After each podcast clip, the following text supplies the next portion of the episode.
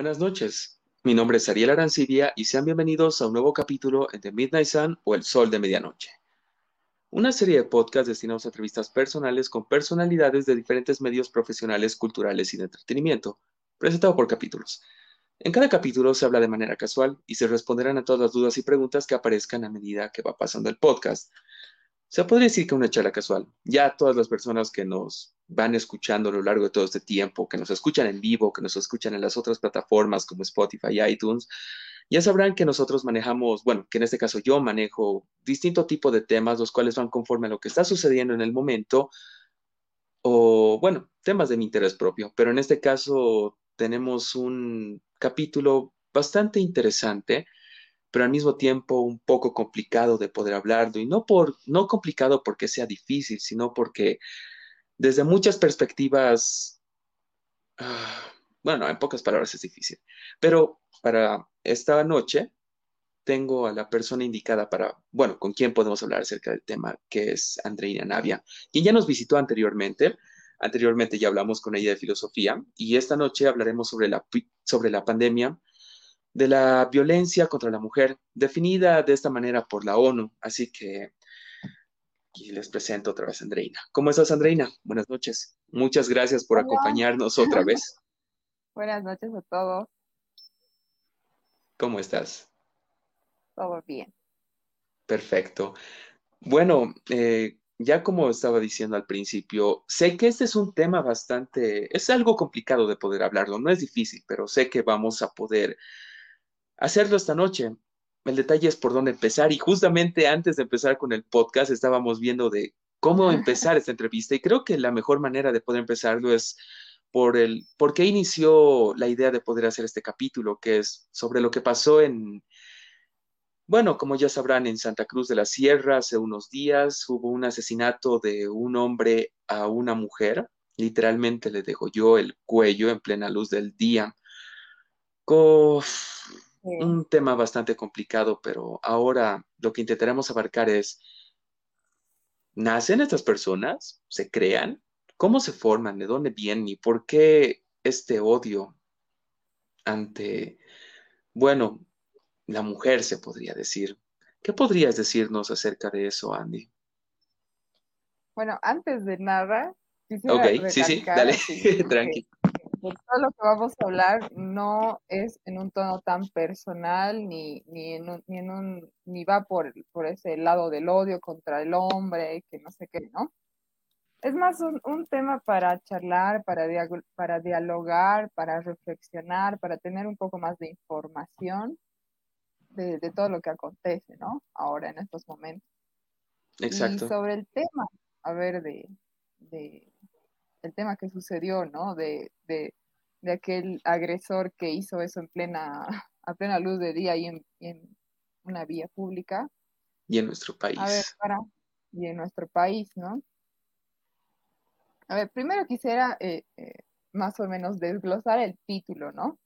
Que según la ONU, en un congreso hace, hace algunos meses, se estaban tratando temáticas de, de índole global, Entonces, con esto de la pandemia y el COVID, eh, surgió una idea de, un hombre que dice que la violencia de género contra la mujer eh, está o debería ser también denominada como pandemia. ¿Qué es una pandemia? Es algún tipo de enfermedad que, que ataca a gran parte de la población mundial, si no es a todos. Entonces, a mí me parece una gran definición de decir pandemia de violencia contra la mujer, porque realmente lo es. Según las estadísticas, em, una de cada tres mujeres en el mundo sufren violencia, algún tipo de violencia, que eso hay que recalcar, que la violencia no solamente es la violencia física o, para decir que una persona es agredida o una mujer es agredida, simplemente tiene que ser mediante vía física, o sea, está el acoso, está la violencia psicológica, violencia emocional, violencia económica, violencia patriarcal, violencia, hay N tipos de violencias. es cierto. Bueno, técnicamente muchas personas como habrás visto, y las personas que nos estén escuchando, por si acaso, antes de continuar, si tienen alguna pregunta, desean participar de alguna manera, pueden hacerlo en los comentarios y en cierto momento del, del capítulo los vamos a leer para que puedan participar. Pero la cosa es, esta violencia, al parecer, siempre ha estado presente en nuestra sociedad ya desde hace bastante tiempo. Y algo que generalmente, Andy, he estado hablando con muchos amigos, bueno, en este caso, amigas, también es de que este tipo de violencia en realidad es inculcada desde que son pequeños, desde que son niños. Y, la, y eso es a consecuencia de lo que llegan a vivir estos niños a causa de lo que ven haciendo a sus padres. Y generalmente los padres son los que, bueno, les llegan a, a mostrar cómo tratar a las personas. Si eres un niño, generalmente el ejemplo que llegas a tomar es el ejemplo del papá. Y, y generalmente repites lo mismo. No sé si me dejo entender. Sí, es verdad. O sea, a ver, quisiera como desglosar o ir al pasado, ¿no? De, la noticia que, tenemos ahora de, del agresor en Santa Cruz que degolló a una mujer. Eh, ¿De dónde viene? ¿Por qué toma esa actitud? O sea, me gustaría no justificar en ningún momento, porque ningún tipo de violencia tiene justificación alguna, ni la va a haber jamás pero quisiera saber por qué este tipo de personas tienen este comportamiento. Y es prácticamente porque nuestro sistema, el sistema en que vivimos, cría o de manera muy diferente a hombres y a mujeres. O sea, desde que somos niños o desde que somos niñas, nos aplican roles totalmente diferentes. Por ejemplo, qué sé yo, desde desde lo más básico, desde los juguetes que se compran para los niños, para los niños que son, Exacto. armas, son este autos, autos, son martillos, son hasta creo que hay espadas, o sea, incluso inconscientemente los vuelven violentos de alguna manera. ¿Y a las niñas qué es? ¿Qué, qué tipo de juguetes, digamos? Son bebés, o sea, una niña comprando otra niña para jugar, ¿no? ¿Ubicas? E, exacto. Y e, eso es algo que a mí en lo personal me ha hecho renegar bastante desde que me convertí en papá. Para los que no lo sepan, soy papá de una hermosa niña de tres años. Y lo que tú dices es cierto, es, es, es, como que los juguetes, que son el primer contacto que tienen con el mundo externo, los niños, llega a ser bastante predefinido de qué es, debe ser para un hombre o qué debe ser para una mujer, como también incluso los mismos colores, sea rosa para las mujeres, sea azul para los hombres. Y eso en lo personal nunca me agradó porque era como que encasillabas en un solo, en, en un solo sitio, solo por el género en el que tú nacías. Y cuando, cuando digamos, tomé conciencia de, de, de, esa situación, al convertirme en papá yo decía, pero yo quiero que mi hija haga esto, yo quiero que a mi hija le interesen este tipo de cosas, pero no porque solo a mí me guste, sino porque tenga la posibilidad de poder escoger de querer hacerlo, no. Y en mi caso, por ejemplo, desde que mi hija era pequeña, siempre le he comprado nunca le compré muñecas y cuando le compraron muñecas, yo agarré esas muñecas y las oculté porque lo personal no quería y me decían, ¿y por qué ocultaste sus muñecas? Y yo les decía, es que ¿acaso vamos a entrenar a nuestra hija o vamos a entrenar, vas a entrenar a tu nieta o en general? ¿Pensamos entrenar a esta niña para que se convierta en mamá o para que pueda hacer algo más? Porque los juguetes para niñas generalmente es, es como una forma de entrenamiento para que sean amas de casa, eh, se sepan cuidar niños y ¿por qué tiene que ser así? Y yo les decía, miren, en vez de eso, ¿por qué no compramos Play-Doh? Es más de la puta, es más genial, puedes divertirte con eso, hacer huevadas, construir cosas, bloques también, Legos, bueno, Legos aún no le compró porque eran muy pequeños, pero creo que se entiende mi punto.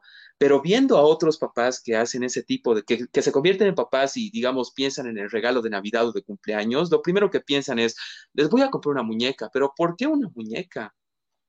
No sí. lo sé.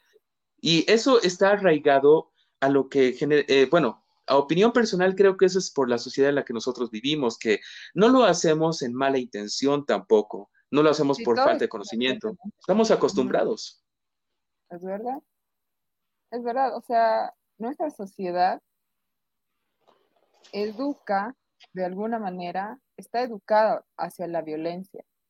O sea, si te das cuenta, donde tú veas hay violencia, y no estoy hablando solamente de violencia contra la mujer, sino en todo tipo, eh, la, nuestra sociedad socapa, fomenta, incentiva, incluso deja que este tipo de personas o seres, qué sé yo, monstruos como ese señor, puedan crecer. O sea, como tú dices, a los hombres desde niños, ¿no? Este, autos y no sé qué, o sea, los incentivan por el lado de trabajar, aspirar a puestos altos, siempre hacer, ser, ser, ser, pero las ser mejores. no. Mm. Ajá, en cambio las mujeres, sé buena madre, sé buena niña, sé buena muchacha, sé buena tipa. Si eres bonita, si eres, eh, si te portas bien, si hablas bien, tal vez pueda venir tu príncipe azul a, salvarte. o sea, em, el otro día, o sea, estaba como que medio, yo soy medio loca con esas cosas, a veces soy muy crítica con algunas cosas, pero tal vez con este cuento que voy a decir voy a destruir algunas infancias. Me estaba poniendo a pensar sobre la Cenicienta, ¿ya? Yo sé que a veces que tiene que ver la Cenicienta en todo esto, ¿no? Pero digo, o sea, la, la, mm, la, la, la chica, ¿no? Cenicienta, vivía en una casa con su madrastra, con sus hermanastras. Entonces, esta señora aplicaba explotación laboral a la pobre. Eso es explotación laboral, o sea, hacer todos los quehaceres de la casa sin que te den ninguna remuneración. Pero Cenicienta, ¿qué hizo? O sea, simplemente se vistió lo más bonita que pudo y fue a conseguir un príncipe azul. ¿Para qué? ¿Para qué? Para que le, eh, le, la salve. ajá, la salve prácticamente. Pero no sé, o sea, si, esa, si ese cuento se adecuara a nuestra realidad, Cenicienta debería haber estudiado, debería haber trabajado, debería haberse ganado sus cosas para que después nadie venga a salvarla y, y la única salvación sea, que sea fuera ella misma, ¿no?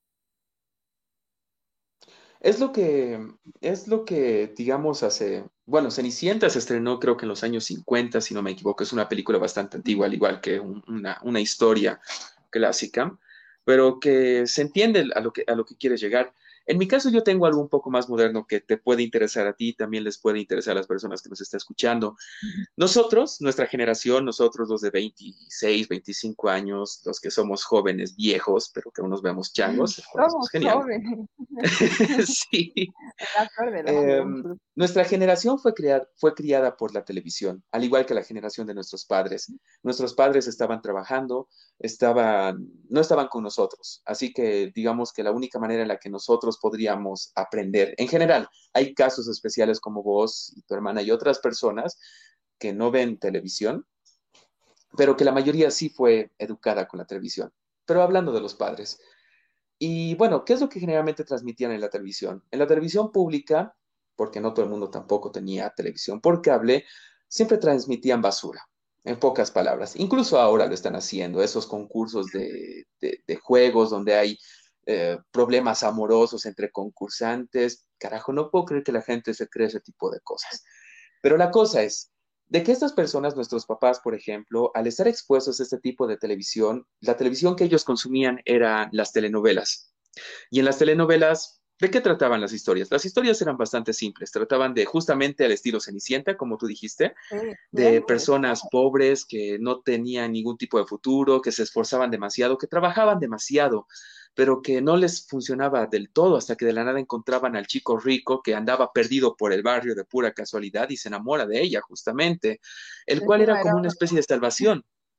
Y digamos de que todo lo que ocurría en la, en la, telenovela, en cada capítulo por capítulo, era como que te, te, mostraba que todo podía cambiar si, digamos, no lo sé, conseguías esas oportunidades.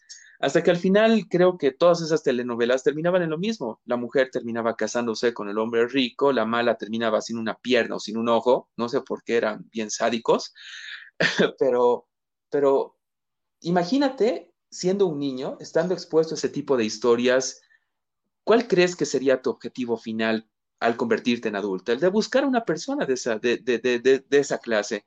En el caso de los hombres, por ejemplo, los ejemplos que llegamos a tener generalmente son superhéroes o personas de acción que hacen cosas heroicas, entre comillas, pero en el caso de la mujer, en, en, el caso de la mujer latina, eran ese tipo de, de figuras en las cuales uno podía inspirarse y creo que eso también aplicaba que las mujeres en general de esos años, su objetivo sea el de buscar una pareja y establecer una familia, sumado con los juguetes que les daban, sumado con las críticas que les hacían, incluso en la parte sexual, las, las uh, inhibidan, individan, la palabra se me fue, pero en muchos casos eran reprimidas desde muchas perspectivas. Sí, sí. Y eso es jodido. Es verdad. Eh, o sea, como tú dices, al final, cuando uno ve en la tele algún tipo de violencia, eh, qué sé yo, al final lo, a la conclusión a la que yo llegué es que todos somos cómplices de alguna manera, porque todos somos parte de este sistema que, como te dije, que protege a, los agresores y no hace nada por las víctimas. También eh, tenemos muy arraigado un, un tenemos demasiados mitos que están en torno al amor romántico, ¿no? Exacto. Eh, que prácticamente, o sea, te dicen desde que eres niña, bueno, sí, el amor es vital, el, el, con, el amor es algo, es uno de los pilares fundamentales de la, de la vida del ser humano, pero es uno de los pilares, no es todo. O sea, tampoco es que con el amor uno puede pagar todo, uno puede hacer absolutamente todo. No es que te subas al avión y dices, ay, te pago con mi, con mi amor, digamos, o es que compres algo. te imaginas. Te, te pago Tienes con razón. mi amor, o sea, toma, no, no. O sea, también hay que aplicar todo, todo no sé, todos, todos esos conceptos a la realidad. Eh, el amor romántico de antes en realidad nunca existió y nunca va a existir, porque todo lo que nos han vendido es producto de, una, de otro mundo que no es parecido al nuestro.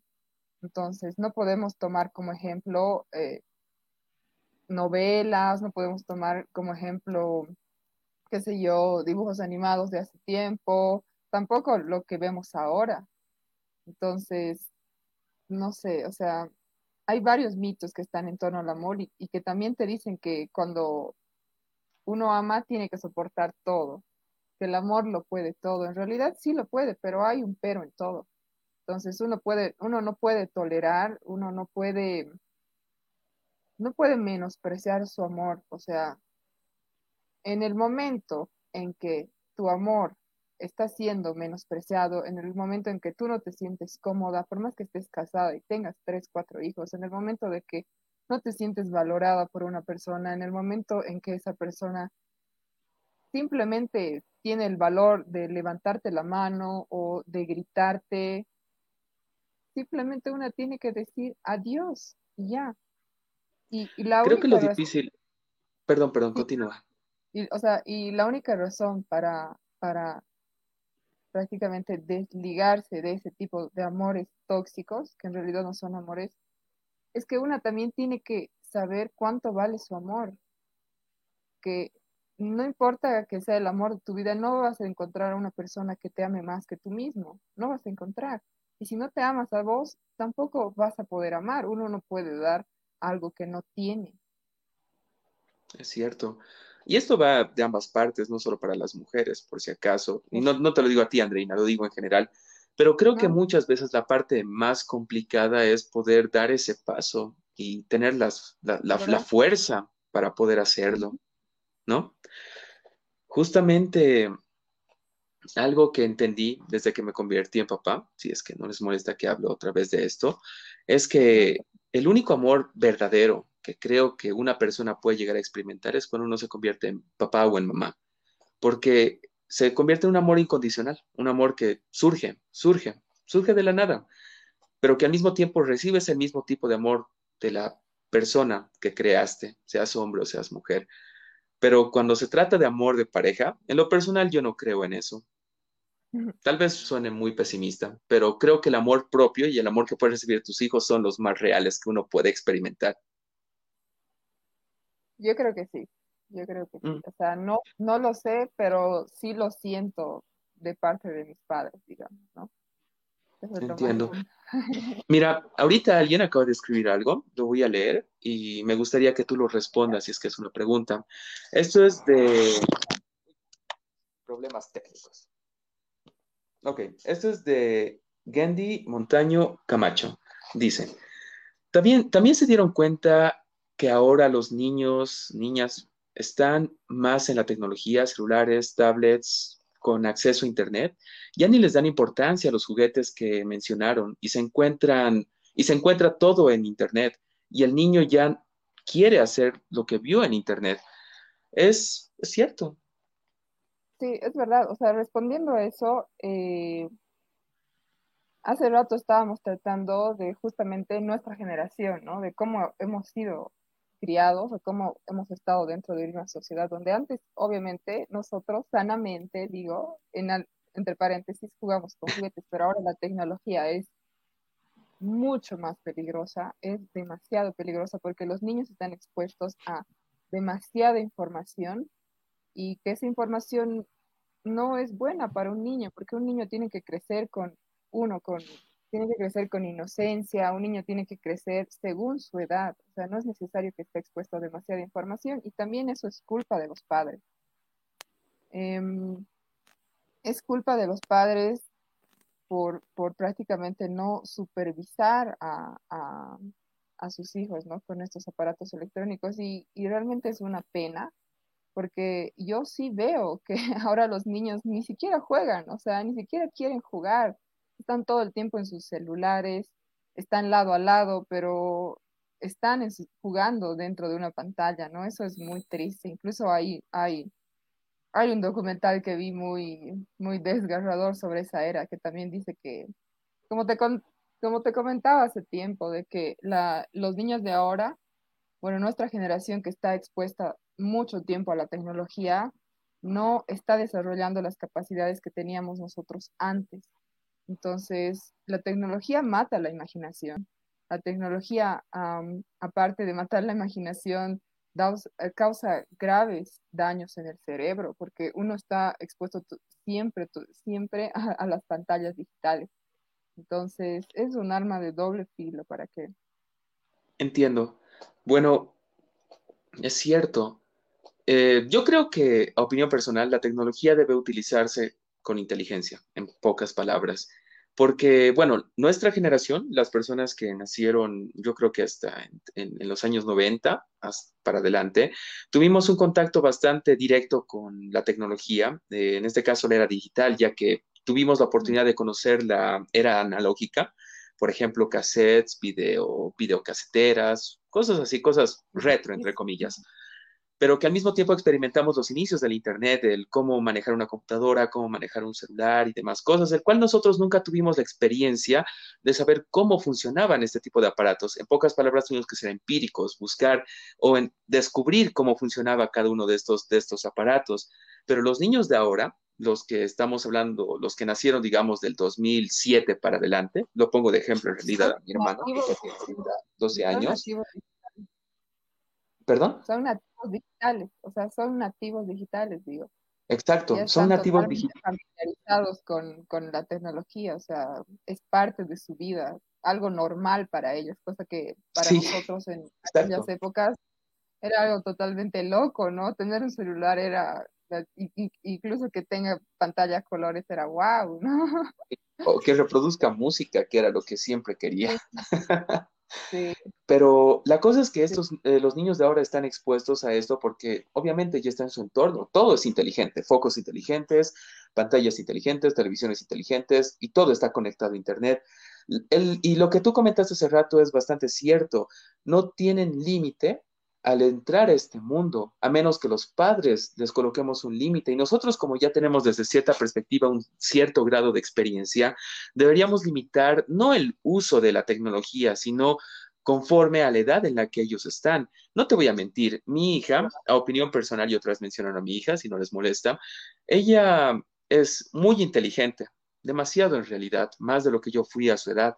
Y eso me encanta ya aprendió a decir los números, colores, incluso identifica ya los, como, como las formas de los números, en pocas palabras. Pero yo no le he enseñado eso. Tampoco le enseñó la profesora porque por el tema del COVID no pudo asistir a una guardería.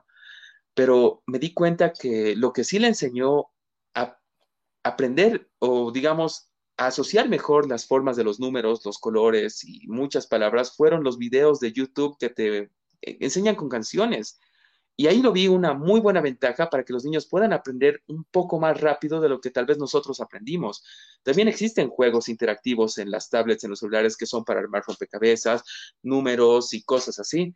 Y ese tipo de cosas no voy a estar en contra de que mi hija lo utilice porque he notado que sí tiene un efecto positivo para ella, pero lo malo, como todo siempre tiene algo malo, es que si no se les da el control necesario o el tiempo necesario de uso, pueden llegar a convertirse en dependientes de ese tipo de, de, instrumento. Y la cosa es enseñarles los límites. Y yo creo que la mejor manera de enseñar los límites a nuestros hijos o a los niños, nietos, o perdón, no nietos, eh, sobrinos, es... Sí, sí, exacto. Es, eh, bueno, si hay algún abuelo que nos está escuchando, nietos también es el de poder interactuar con ellos, poder jugar con ellos, no decirles que tienen que salir a jugar, sino ir con ellos a jugar. Y es lo que yo hago. Muchas veces me ven como un viejo jugando con una niña, pero la verdad, ¿qué importa eso? Lo que importa es poder vivir la experiencia con, con, esa persona tan especial para ti, pero especialmente el de enseñarle que puedes hacer más que simplemente en una pantalla solo porque no quieres pasar tiempo con esa persona. Así que yo creo que depende mucho de los adultos que están a cargo de, estos jóvenes, el cual, si les enseñamos esos límites, creo que pueden tener un muy buen futuro aprovechando la tecnología de una buena manera. Sí, o sea, la tecnología en realidad es una herramienta para que, eh, volviendo al tema, y me gustaría ah, tocar el volviendo al tema. O sea, el punto que dijiste de, de que los padres están a cargo de los niños, y es verdad, este agresor del que estamos hablando ahora tuvo una familia. Tampoco es que cayó del cielo a la edad que tiene y pum, directamente a, agredir a la mujer. O sea, este niño tuvo una familia seguramente, eh, familia en la cual, eh, qué sé yo, él vio la violencia contra su madre, tal vez él sufrió algún tipo de violencia. Este niño fue, al, fue a la escuela cuando era niño, se comportaba agresivamente justamente por, por, por toda la, la falta de atención posiblemente también. La falta de amor dentro de su familia. Entonces, los niños son lo que aprendieron cuando eran pequeños. O sea, los, los, los adultos son los que son los que los niños son el reflejo de los padres. Exacto. Y seguro este niño fue a la escuela, fue agresivo, y cuando, un, cuando una persona ve a un niño haciendo algo malo, y eso es lo que debo recalcar, déjalo, es un niño, no sabe lo que hace, no, no, o sea, donde tú tienes que corregir es ahí, es justamente en ese momento, cuando son niños, porque serán niños, no saben lo que hacen, pero para eso estamos nosotros los adultos, para decirles qué está bien y qué está mal, de alguna manera. Entonces, es por eso que digo que la sociedad fomenta la violencia, porque ese niño ha crecido y, toda la sociedad nunca se dio cuenta de que era, de que era un agresor. O sea, es eh, el otro día, hablando de eso, vi una publicación de manual para, eh, para saber si eres víctima de agresión, de algún tipo de agresión. Y yo, yo vi y dije, ah, qué bien, o sea, qué bien que se impulsen este tipo de cosas, pero me parece mal que para reconocer una agresión, que para tener que reconocer que estás siendo agredida, tengas que leer un manual. O sea, sabiendo que eso ya debería ser totalmente natural en, en, en todos, ¿no? Saber qué es la violencia, pero no, o sea, nuestra sociedad tapa tanto que muchas cosas de las que sí realmente son, son violentas, nos parecen totalmente normales. Es cierto. Y lo bueno, en realidad es normalizado porque ya en nuestros, los, padres de nuestros padres o sus padres de nuestros padres de nuestros padres, siendo redundante, eh, pasaron por la misma situación. Eh, confesando en el podcast y como sabrán, para mí este también es un espacio donde puedo ser yo totalmente. Yo asistí a terapia en un tiempo, ¿ya? Y cuando hablaba con el terapeuta, esa persona me, me, hablaba sobre las cosas que yo posiblemente ya pasó de cuando era niño. Y no pasé cosas bonitas, no lo voy a negar. Y también él me dio, digamos, respuesta a muchas de las cosas que yo no entendía en cierto momento, que por qué pasaban y ciertas cosas que decidí cambiarlas y no repetirlas. Y el terapeuta en ese momento me dijo, esa es la clave, Ariel. Tú has vivido esto, has pasado por estas cosas, pero tú sabes que están mal y sabes que no te gustó lo que viste o lo que hiciste. Y lo digo en general, todos hemos pasado por cierto tipo de situaciones que sabemos que no quisiéramos repetirlas o hacerlas nosotros mismos. Y ahí es donde el, terapeuta me dice, todo eso es un círculo. una, familia se crea, madre, padre, tienen un hijo, pero los padres repiten lo que sus papás les enseñaron y se vuelve un círculo. Ese círculo se repite continuamente, de generación en generación, a menos que tengas la fuerza, la voluntad y hayas tenido la posibilidad de darte cuenta de que lo que estaba sucediendo no era, no estaba bien y romper ese círculo. Y la única manera en la que puedes romper ese círculo no es cambiando tú. En realidad puedes actuar de una mejor manera, pero la mejor manera que puedes romper el círculo es enseñando a los más jóvenes a no, no hacer lo mismo, sino a hacer mejor, en pocas palabras. Y es verdad. Me pareció increíble. Sí, es verdad, es exactamente lo que iba a decir después, de que todo esto es un círculo, o sea, y no solamente es un círculo familiar, ¿no? El que se repite, es un círculo de la sociedad, vuelvo a reiterar, que cuando vemos muchos actos, yo pienso que en algún momento fuimos cómplices o o sea, fuimos cómplices o fuimos, eh, fuimos víctimas de algún tipo de violencia. O sea, en mi caso, sí, o sea, no voy a decir que no, o sea, no es bonito salir a la calle, hacer tus cosas normales y que estés escuchando todo el tiempo que alguien te está, eh, que habla cosas de, que te dice cosas de tu cuerpo, que te dice cosas de tu ropa, que te dice cosas de tu aspecto físico, cuando tú en ningún momento te acercaste a esa persona a hablarle, ni siquiera le conoces, o sea, por eso, ahora digo, ¿cómo es que antes eh, era, no es que era normal, simplemente que lo dejaba pasar, ¿no? Era, mm, bueno, pasa todo el tiempo, pero ahora pienso, ¿cómo es que antes, o sea, es una anécdota que cuento, ¿no? Que en algún momento me molestaba tanto las cosas que te dicen en la calle, o sea, el acoso callejero, digamos, que para no escuchar me tenía que poner auriculares. O sea, salía a la calle con auriculares nada más para no escuchar lo que me decían. Pero eso está mal, o sea, en, eso es ser cómplice de eso. Porque en algún momento estoy aceptando que eso es normal, cuando no lo es, en ningún momento. O sea, ¿qué hombre sale a la calle con auriculares para que otras mujeres no le anden gritando y no, sé, no, le no te anden incomodando? O sea, eso no es normal.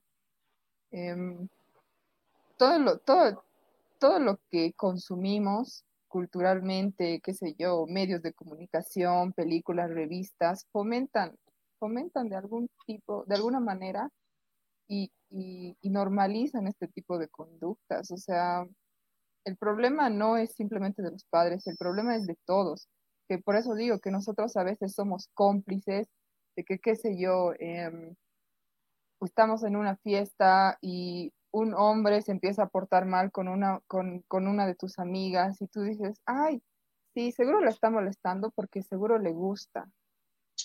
O, o, porque quiere con ella, o porque qué sé yo, ¿no? Pero no, o sea, debemos también como personas conscientes notar la incomodidad de otras mujeres y saber que no, que se sienten mal y hacer algo. O sea, no, es, es lindo hablar a veces, pero actuar es muy complicado. Entonces debemos totalmente quitar las cosas que entre paréntesis son normales para hacer ver que eso no es normal. Es cierto. Bueno, en lo personal yo creo que ahora no es imposible, pero es jodidamente difícil. Por ejemplo, los conceptos, por mala suerte, se quedan con las, con las personas hasta que las personas fallecen a menos que tengan un, no lo sé, un, una, una, epifanía, espiritual donde se den cuenta de las, de las mierdas. De, creo que me dejo entender. Eh, por ejemplo, digamos, el concepto de buenos papás es nuevo en realidad. Antes no existían los buenos papás. AP debe tener alrededor unos 30 años de antigüedad el concepto de buen, papá. Pero ahora existe esa, esa posibilidad de un concepto de, de buen padre gracias a que hijos que fueron criados por mujeres y que notaron lo injusto de las vidas que tenían sus madres, aprendieron a tal vez respetar más a las mujeres y poder apreciar más a ellas, en este caso hablando en el tema de relaciones, por ejemplo. Y ante el tema de la violencia contra la mujer, la posibilidad de que haya un cambio total, yo lo veo distante, pero no imposible, el cual tal vez unas dos generaciones más adelante recién se vaya eliminando gradualmente esta, esta, esta violencia que existe. No sé si me dejo entender.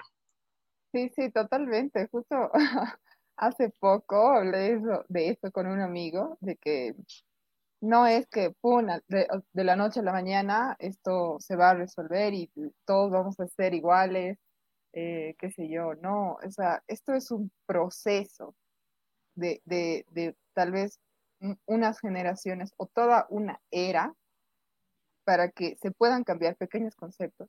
Pero el momento en que uno toma acción, ya eres parte de la solución, estás haciendo algo. Tampoco es decir, porque, ay, bueno, no puedo cambiar yo a toda una sociedad, sí lo puedes hacer.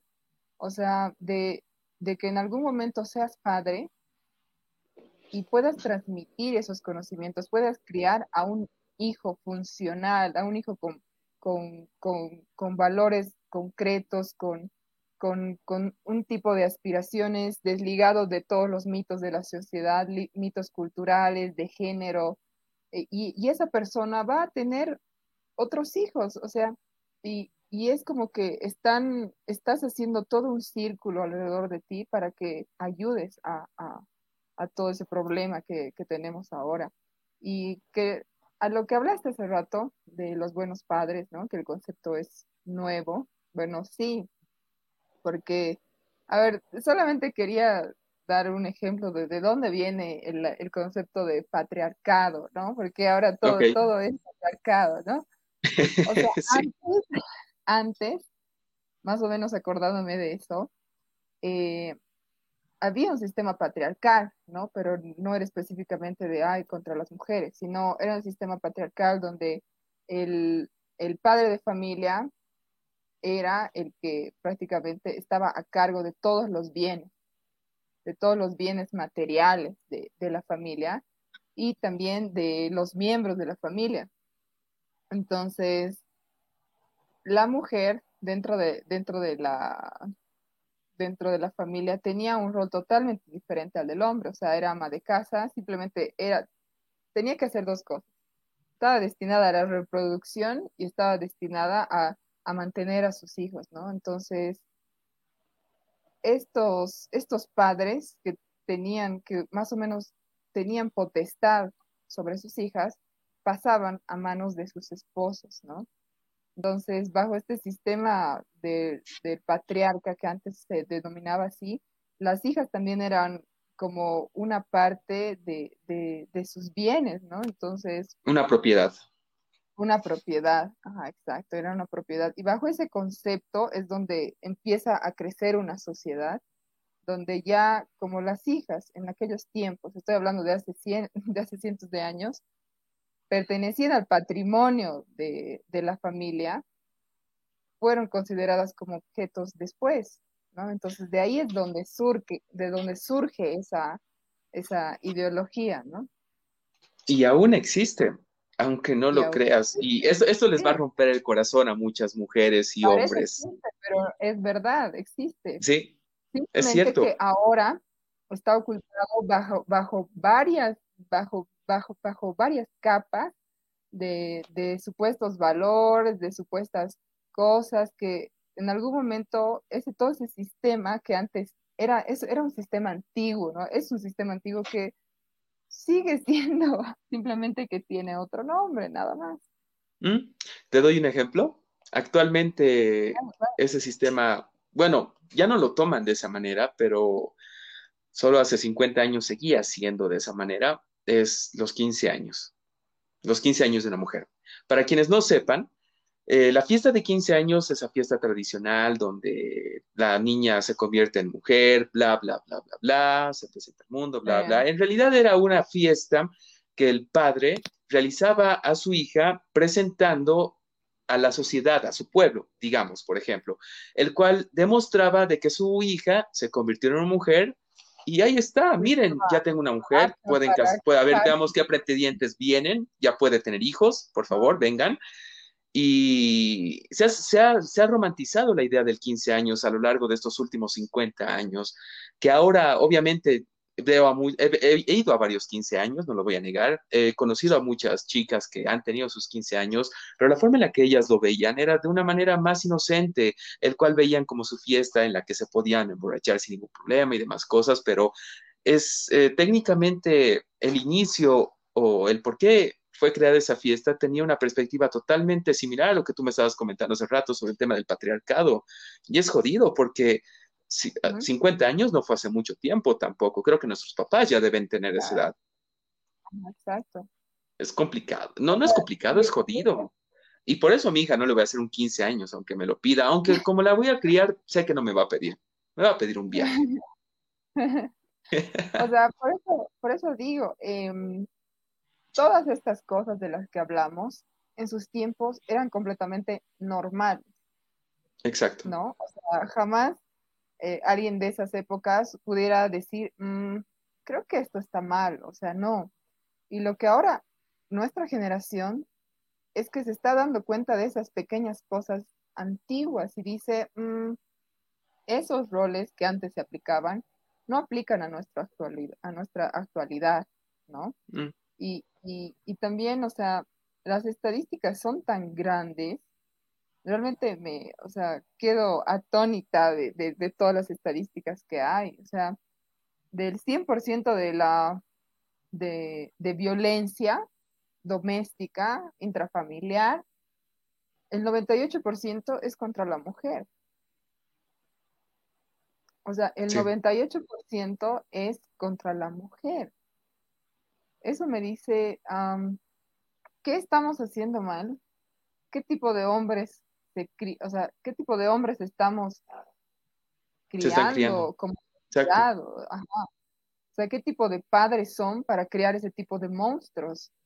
Porque, como tú lo dijiste, o sea, ese, e- esos, esos adultos tuvieron algún tipo de niñez y esa niñez fue, fue educada por algún tipo de padres y esos padres fueron educados de alguna manera. O sea, es un círculo en el cual también como sociedad debemos poner por lo menos un alto o un stop. Tenemos que romperlo. Exacto, exacto. O sea, no, no sé, hay, hay muchas maneras de, de, de, de hacerlo, ¿no? O sea, también la violencia contra la mujer, hay, hay varios mitos, ¿no? Que, que para que la violencia intrafamiliar solamente se da en familias de escasos recursos o familias que las cuales no tienen educación y eso es totalmente erróneo.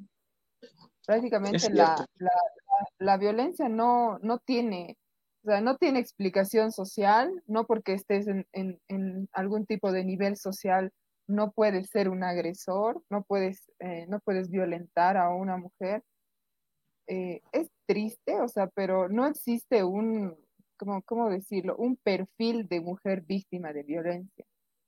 Con ese 98% nos dice que cualquier mujer puede ser víctima de violencia, así seas la, la más educada, seas la más buena, no hayas hecho absolutamente nada malo.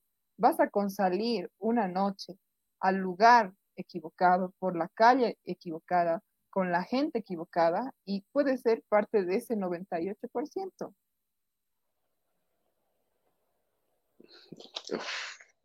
No, no sé qué decir. Es, es que O es sea, y, es- ajá, y esas estadísticas son de una, una mujer de cada tres sufre violencia. O sea, imagínate tener hijas, tener hermanas, tener tres, eh, ya, eh, ubica, tener tres hermanas o tener tres mujeres en tu casa, tu mamá, tus dos hermanas. Y las estadísticas te dicen que si tienes tres mujeres en tu casa, una va a ser, una va, va a ser víctima de violencia sí o sí. O sea, ¿a quién proteges? ¿Cómo sabes quién, ¿quién de las tres va a ser esa una ah, que, va a ser víctima?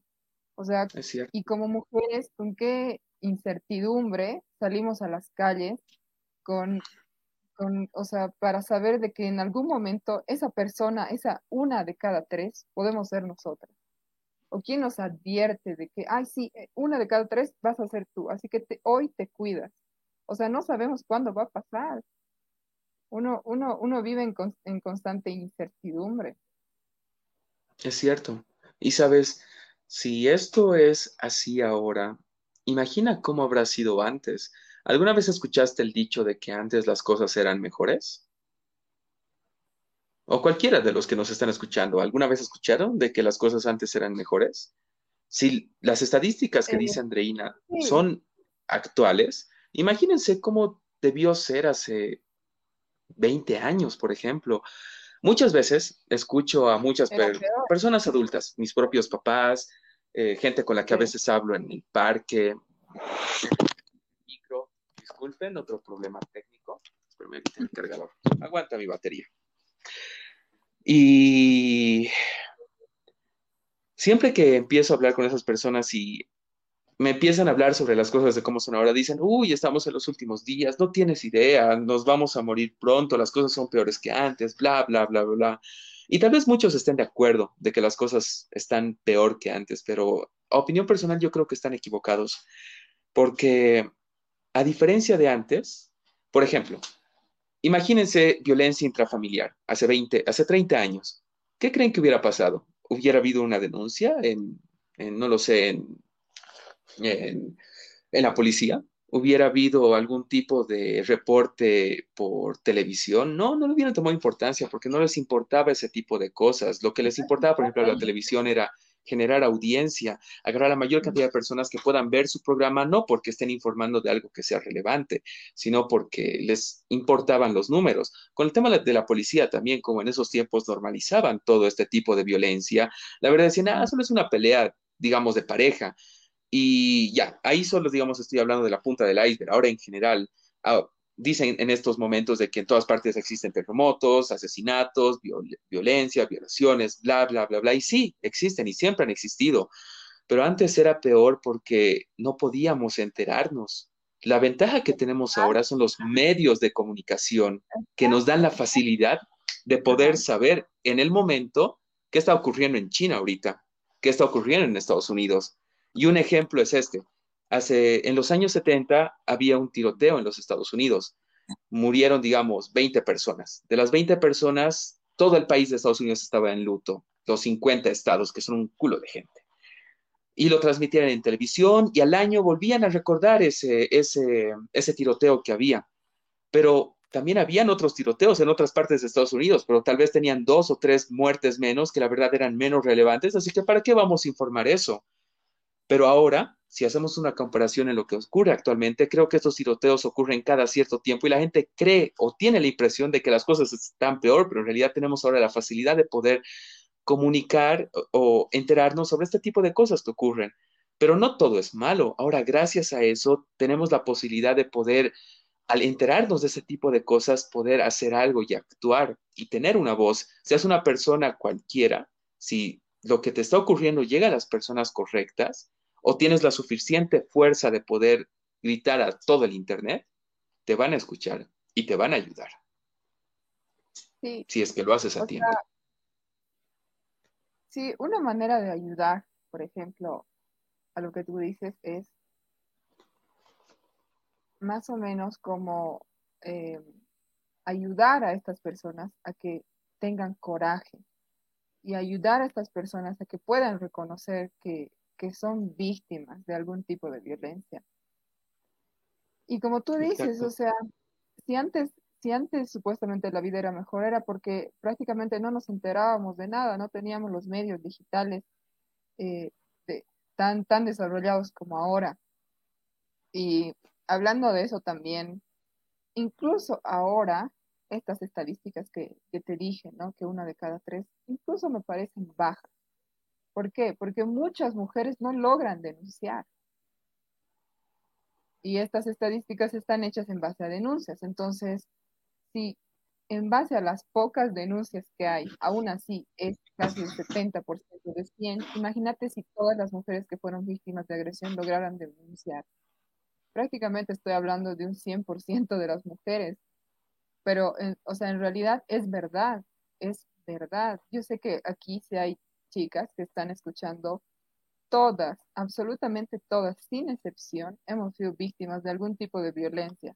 Y no, estoy, y no siempre tiene que ser eh, violencia física, o sea, no, no tienes que estar violentada o tienes que tener un hueso roto o un morete en el rostro, un hematoma en la espalda para decir, sí, he sido víctima de violencia. No, no debemos minimizar la violencia física, eh, mejor dicho, la violencia psicológica, la violencia emocional, el acoso, es violencia, tiene la palabra violencia por delante, o sea, no porque sea menos o más, no porque te haya roto un hueso, no porque eh, solamente te haya gritado no es violencia, o sea, es violencia. Y por eso digo que absolutamente todas las mujeres hemos sufrido algún tipo de violencia y estas estadísticas del 70% incluso me parecen bajas.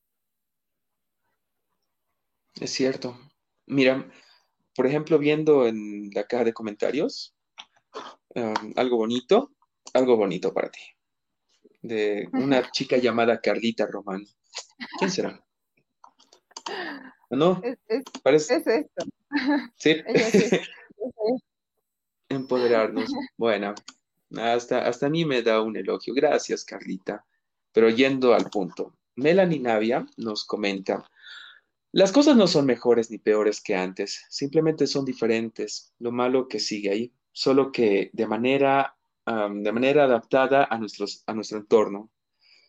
Mm, bueno. Es verdad. Es cierto. Es verdad. Es verdad. Ya continúa. Es cierto. Mira, lo que me... Yo, en lo personal, como hombre, no te voy a mentir, nunca me han asaltado, nunca me hicieron nada, nunca tuve mala suerte, por suerte, incluso aunque esté caminando por a las 4 de la mañana solo, cuando vivía solo, nunca me pasó nada, te soy sincero, lo máximo que tal vez me, pasó fue de que me manoseen las nalgas, hombres y mujeres, especialmente en la pimienta, para quienes conocieron ese lugar, cosas que pasan, pero yo tengo una ventaja. Soy alto, me veo fuerte, aunque estoy un poco fuertecito por la pandemia, si me dejo entender. Pero la cosa es, tú, Andy, no sé si tuvieras algo que quisieras contarnos de una experiencia y cómo te hizo sentir ese momento, la situación que posiblemente hayas pasado y que posiblemente muchas mujeres hayan pasado lo mismo que vos. En algo simple, por ejemplo, en el micro, en, una fiesta, en, no lo sé. O sea, en, todo lado. hace, hace un par de años me, di cuenta de demasiadas cosas que, como te digo, que normalizamos demasiado. Normalizamos demasiado y sobre todo las mujeres nos implantan o no sé, nos enseñan algún tipo de amor romántico y de amor que puede con todo. O sea, digo que a veces he sido cómplice porque, qué sé yo, antes em, te dicen, ay, bueno, si, si no tienes celos es porque no te quiere. O sea, en realidad si tienes celos no te quiere, porque no puedes tener a una persona como propiedad, no puedes reclamar algo, no es una cosa, no es que es mío, no te doy. O sea, el amor tiene que ser libre, el amor te tiene que dejar ser, el amor te tiene que, te tiene que, te tiene que, mm, o sea, el amor es para compartir, el amor no es de una jaula, ¿no? Entonces eso veo demasiado en muchas mujeres y, y, también quisiera que se den cuenta de que, de que no, no hay un amor más grande y más importante que el amor que una debe sentirse, o sea, que una debe sentir sobre, sobre una misma, ¿no? Estoy de acuerdo, ¿sabes? algo que... no, no, tú continúa, continúa, continúa.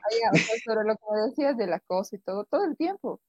O sea, no, no podría terminar de enumerar todas las veces que, que me he sentido acosado. O sea, hace poco, hace dos días fui a comprarme dos libros. O sea, no, no salí con ninguna intención, no quise yo hacer absolutamente nada. Simplemente fui a comprar dos libros al astillero Y de la nada, yo estaba, yo estaba caminando normal por la calle y de la nada siento un, un toque así en mi hombro y, y era un, un, venezolano y un boliviano y no sé qué a mi lado, así, hola amiga, que saludándome y yo de, me quedé como que empecé a caminar rápido y después digo, o sea, no puede haber un día o un día o en que una mujer pueda caminar tranquila por la calle sin hacer daño a nadie. O sea, es normal que alguien venga y te toque y te salude de la nada y luego otro hombre se ponga al lado de ti caminando. O sea, es normal, no es normal. Yo sé que a, muchos, a muchos hombres no les pasa eso, digamos. Y no, puede, no que, pasa. puede o sea, puede que, de que suene, ay, qué exagerada o algo. Es que una vez ya, ¿no? O sea, una vez ya pero vivir con eso toda tu vida y, y, y, tener que aceptarlo porque eres mujer, no, no está bien. Um, podría decir algo que tal vez me haga sonar y quedar mal, pero en realidad lo, lo hago por el tema de la curiosidad. Ajá. Ok. Tú eres bonita, Andy. ¿Esto Ya. ocurre con las mujeres que físicamente no son atractivas o no? En realidad ocurre con cualquier tipo de mujer, ocurre con cualquier tipo de mujer, o sea, jamás en, en- vas a escuchar en, en una, en los testimonios del agresor de una violación, ay no, me fijé la cara, o primero me fijé si estaba bien vestida o si me gustaba, no, o sea, para esas personas no, no, no hay bonitas, no hay feas, no hay nada, hay carne y punto, no hay nada más que decir.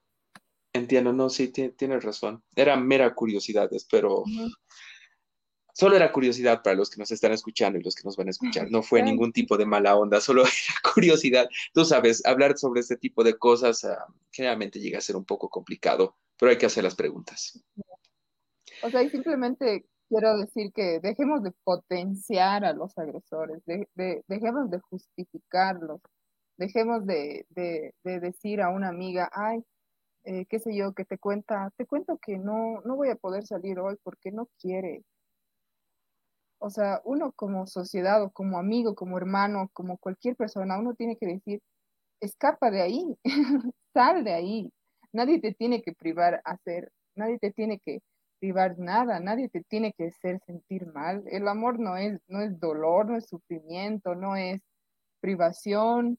El amor es que te tiene que hacer brillar, o sea, te Sí, tiene que dejar exacto. ser. Es lo, y es lo que yo siempre digo. Y muchas mujeres creen que son amadas, pero no lo son. Y es muy triste decirlo, pero hay que ser críticos y realistas también. ¿Quieres que te cuente algo? Y bueno, que les cuente a todas las personas que nos están escuchando, que les va a interesar bastante. Y es acerca de algo que he notado como hombre a lo largo de todos estos años. Yo he conocido a muchas personas, eh, um, gente de colegio, gente de la universidad, bla, bla, bla, bla. Y la cosa es que muchas veces he notado, como tú dijiste, de que en las relaciones la- los hombres, también a veces las mujeres, Sí, usan también a como veces objeto. mujeres, no, no generalizo, no. Eh, lo ven a la pareja como un objeto y como un trofeo. Y generalmente siempre me pregunté, ¿por qué ocurre ese tipo de cosas? ¿Por qué las personas entran en una relación? ¿Por qué los hombres buscan tener una chica?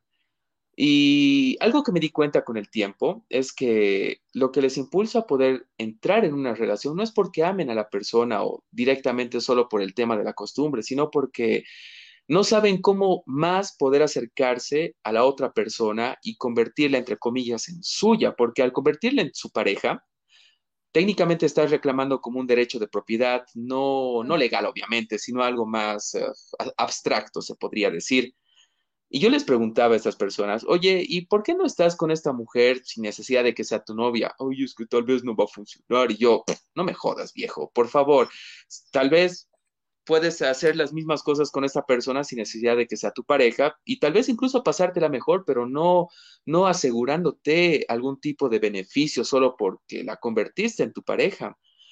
Y es jodido porque he notado que muchos hombres actúan de esa manera. Generalmente se ponen de novios con una mujer solo porque buscan cierto tipo de cosas. Y en este caso hablo del sexo, una manera mucho más sencilla de poder conseguirlo.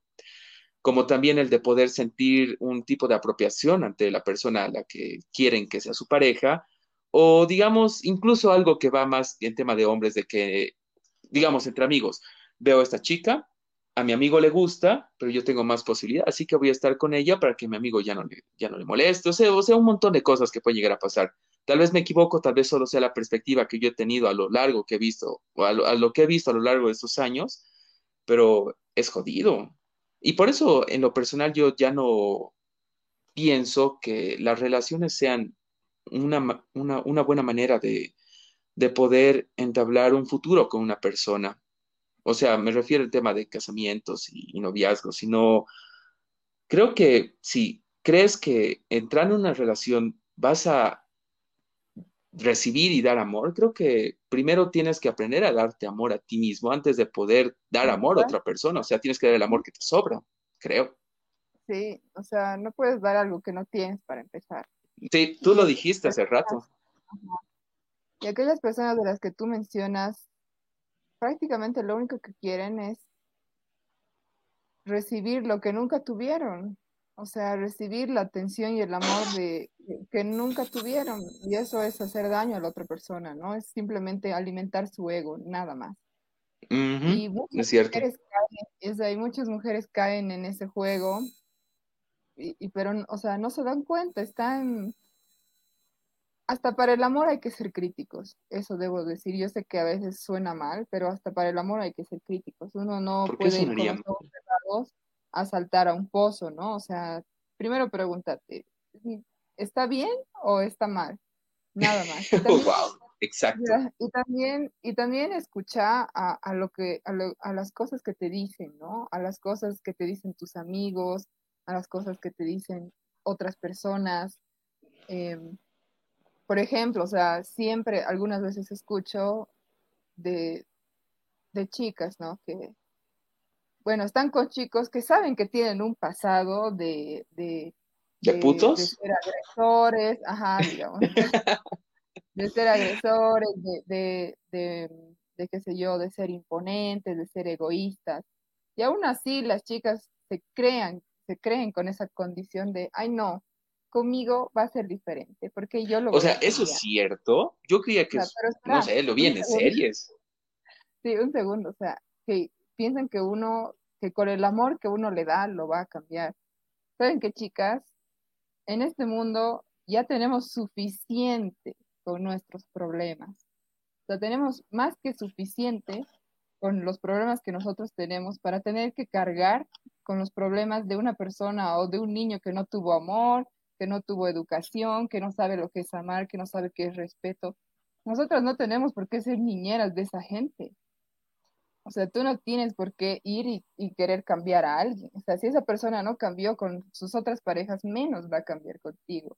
O sea, tampoco es que hay que engañarnos y hay que ir por la vida todas ilusionadas. No, un stop y pensar dónde estás, con quiénes estás, con quién te reúnes, porque también en el entorno social te, te, te crea cierto tipo de conceptos erróneos, ¿no? Cierto. Mira, hay algunos, te- hay algunos comentarios bastante interesantes que quisiera leerlos, si no te molesta, Andy. Sí, sí. Eh, bueno, el último voy a, voy a leer, los dos últimos. Este es de Diego Jiménez Durán. ¿Cómo estás, Diego? Dice, nada justifica la violencia. La justicia también no, la justicia también no ayuda. Se puede ver cómo, la- cómo los fiscales y jueces dejan libre a los violadores, maltratadores, etcétera. Y por otro lado, pienso que si queremos una mejor sociedad, es importante educar a los hijos en base a principios y valores. ¿Es cierto? ¿Es cierto? Y aquí hay otro. nuestro, Ah, perdón. Responde, responde. eh. O sea, nuestro granito de arena es como tú dijiste, nosotros ya tal vez tenemos, en nuestra mente está codificada con algunas cosas que de niños realmente se nos han quedado, ¿no? Pero la única manera de cambiar eso es en los más jóvenes, en los nuevos que vienen a este mundo, ¿no? Es cierto. Este es de Carlos Giovanni Montero. Dice, ya que la ley no ayuda, ¿creen que sería buena idea que las mujeres anden armadas si sienten que su vida corre peligro? Uy, eso está complicado. En lo personal, yo creo que Eh, no lo sé, no sé qué responder. En algún punto, en algún punto, yo igual, o sea, después de, ver todo y, de estar dentro, ¿no? De, estar, estar dentro del género que, es constantemente agredido. Una vez me planteé, o sea, le dije a mi mamá, mamá, ¿por qué las mujeres no podemos tener armas? O sea, ¿por qué no podemos salir a la calle con armas y que sea legal que una mujer pueda defenderse? Pero también no voy a santificar al 100% de las mujeres en general. Yo sé que va a existir un tipo de mujer que va a utilizar esa arma para otra cosa, ¿no? Y con otros fines. Entonces, más que un arma física, las mujeres debemos crear algún tipo de arma aquí, que es lo más importante, ¿no? Que de alguna, que de alguna manera con, nuestra educación, con hacer eh, visibilidad de varios hechos, logremos protegernos entre nosotras y proteger a, las que están por lo menos cerca, ¿no? Es cierto. ¿Escuchaste el dicho de que eh, los libros tienen conocimiento y el conocimiento es poder? Sí, es verdad.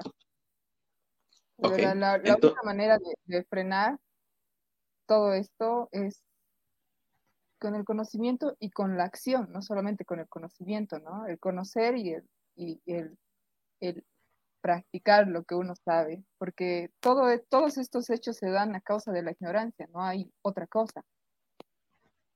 Cierto. Hay un último comentario más que te lo voy a leer, Andy. Ok, este es de Adrián Torres Lozano. Y dice, la privación no solo pasa con las mujeres, pasa igual con los hombres. La idea de que las personas en general cambien el pensamiento, tanto hombres y mujeres, y el momento que eso pase, habrá un gran cambio en la sociedad para disminuir la agresión, la violencia, el acoso, el racismo, etc. ¿Mm? No está mal. Sí, o sea, tiene razón, Adrián. Eh, voy a hablar, voy a decir la palabra machismo, pero yo sé que muchos piensan, ay, machismo, que contra la mujer. No. El machismo es una cadena que prácticamente vamos reproduciendo hombres y mujeres. O sea, todo, todo, todo, todo lo que dije no solamente va del lado de los hombres, que los hombres son malos, que los hombres que, son eh, ignorantes, que son agresores, que son, que son violentos.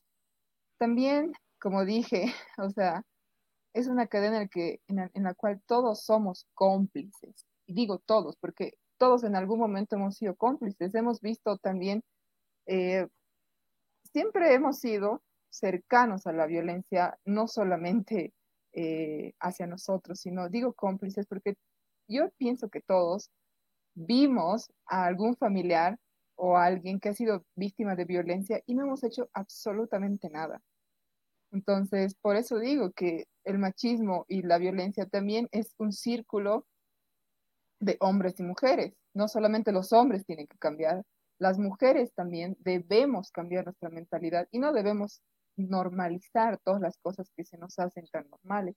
Las mujeres tenemos que aprender a decir no quiero, no me gusta, no me siento bien, eh, no quiero salir o quiero salir, debemos también presentar algún tipo de barrera hacia nuestra personalidad, ser, ser eh, no, no, no, no voy a decir mujer fuerte o no sé qué, simplemente ser como se nos dé la gana y que nadie nos tenga que, que, reprimir por, por, ningún pensamiento ni, ni, ninguna acción y que podamos salir seguras a la calle.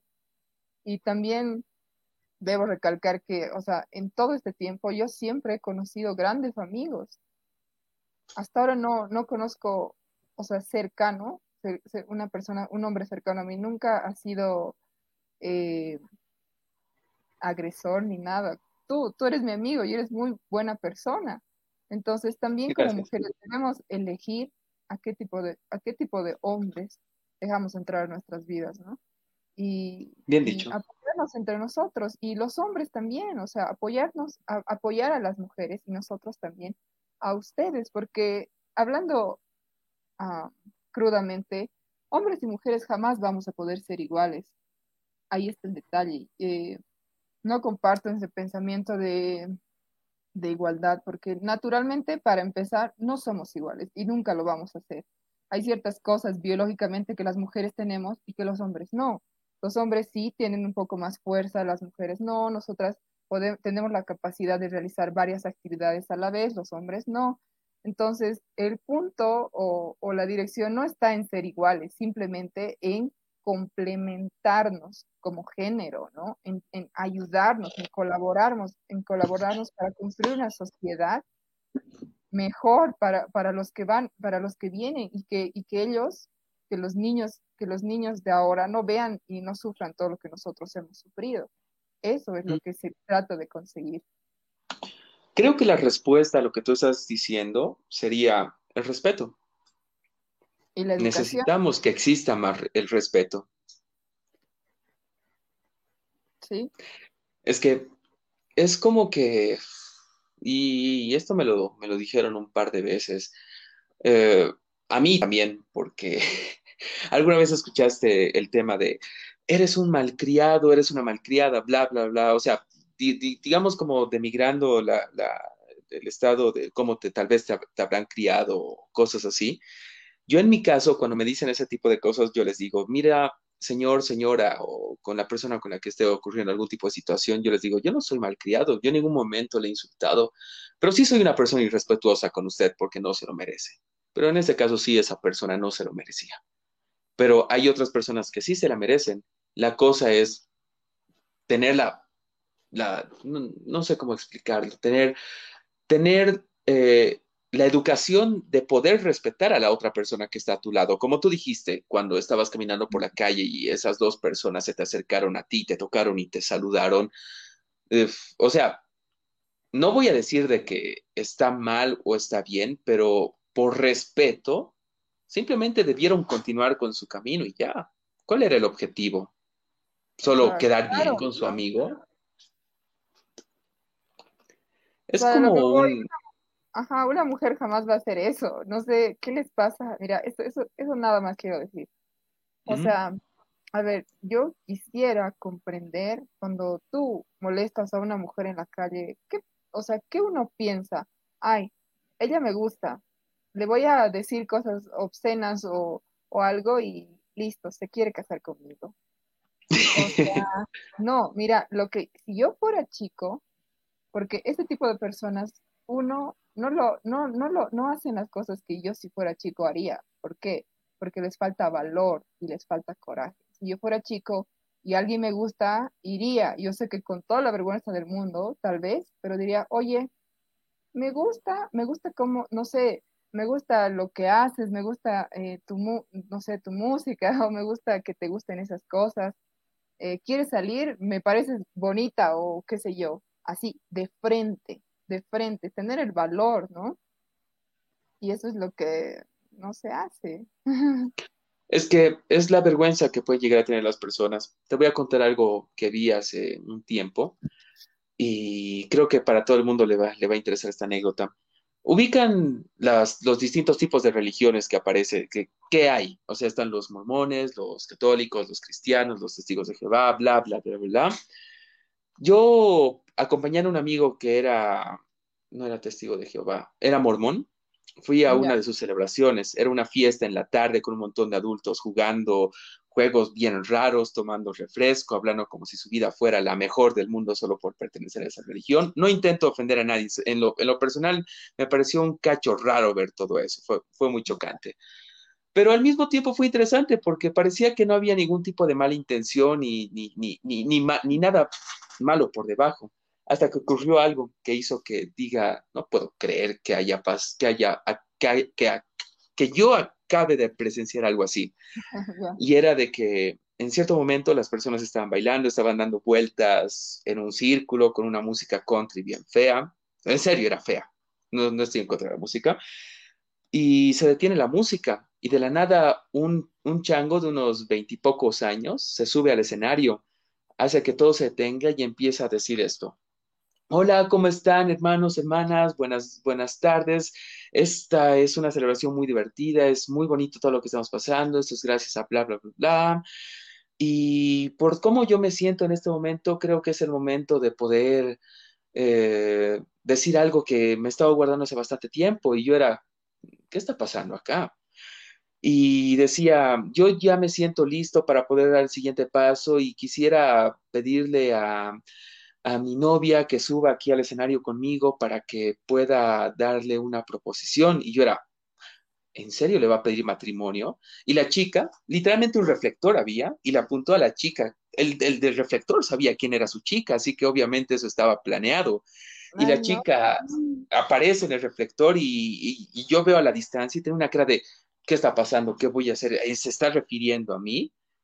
Y bueno, la cosa es que la chica sube al escenario, y se para frente al chango, así con toda la vergüenza del mundo, pero obviamente estando allí por respeto, porque no podía no subir, porque todas las personas le estaban viendo. Y en, lo personal para mí fue muy incómodo, pero para todas las personas que estaban ahí, era como, oh, qué lindo, qué bonito, parece que le va a proponer matrimonio y bla, bla, bla. Exacto, sí. Y hasta que el chango agarra el micrófono y empieza a decir, sabes, no me acuerdo el nombre de la chica, pero le dijo su nombre y hace, ya estamos saliendo unos cinco meses, siento que ya te conozco demasiado y quiero dar el segundo paso y quiero que te conviertas en mi esposa. Y se arrodilla. Y yo era, no, no puede ser. Y la chica estaba allí con una cara de, what the fuck, pero no lo estaba viendo a él, estaba viendo a todo el mundo que estaba viéndolos a los dos. Y adivina qué es lo que dijo la chica. No. Dijo que sí. Dijo, que, sí dijo que sí. No. Y en ese momento yo digo, no, puedo creer lo que acabo de presenciar. Ay, y, la presión. y esa pobre chica tuvo que aceptar, no porque haya sido lo que haya querido directamente, sino se, se sintió obligada por la presión social que existía alrededor de todas las personas que le estaban viendo, que para esas personas era como, wow, está ocurriendo, no puedo creer, se está casando mi hija, mi nieta, mi, mi sobrina, mi, mi amiga, y era como que nadie se pone a pensar en la chica, en qué es lo que de verdad quiere, y fue un momento muy feo de presenciarte, soy sincero, porque en ese momento me di cuenta de que posiblemente cuando uno está en una doctrina en general, no, y especialmente en un espacio público con muchas personas, creo que los hombres dependen mucho de la presión social de las, de, las personas que están alrededor al poder decirle algo a la mujer a la que es su pareja o les gusta. Y han debido ver todos los que nos están escuchando ahorita, han debido ver esos videos de San Valentín, de soldados caídos y cosas ahí. ¿Cómo que soldados caídos? Más bien me impresiona que esas mujeres hayan tenido los ovarios de decirles no frente a toda esa gente que está ahí, oh, ¿por qué no me haces eso, mi chico? Carajo. Ajá, obvio, o sea, eso es lo que dije hace rato, de que las mujeres yo lo extendí. El valor de decir, no, no quiero, no me gusta, no quiero ir, no quiero, o sea, de, de decir no a las cosas en las que no te sientes cómodo, no te sientes bien, no te hacen bien. Y no está mal, no está para nada mal. Y no importa lo que digan los demás, no importa lo que diga tu papá, lo que diga tu mamá, si no te gusta, no lo hagas. Y ya. Exacto. No, no y yo recalco, ideología detrás ni, ni, ningún curso para decir, no, no te gusta, no lo hagas, punto. Es, es, cierto, y yo recalco, esto no solo también ocurre en las mujeres, también en los hombres, porque no tenemos que dejarnos llevar en general, hombres y mujeres, por la presión social de lo que tal vez estemos pasando en ese momento, porque ¿qué importa lo que digan las demás personas de ti? Por ejemplo, algo personal que, quiero contar es que en algunas relaciones con las que estuve, eh, antes salía con extranjeras, antes, pero cuando en algún momento salí con alguna persona latina o en este caso boliviana, digamos que el comportamiento que pude llegar a tener con esas personas era como el que me decían, tú no, tú no tienes, tú no sientes amor, tú no, tú no tienes corazón y cosas así. Yo les decía, no, yo sí tengo corazón y está acá, si quieres puedes tocarlo y sentirlo, palpita, pero lo que yo no voy a, a, yo no voy a hacer las cosas para complacerte a ti solo porque a ti te haga sentir bien, porque también quiero sentirme bien yo con lo que yo hago. Y es lo importante.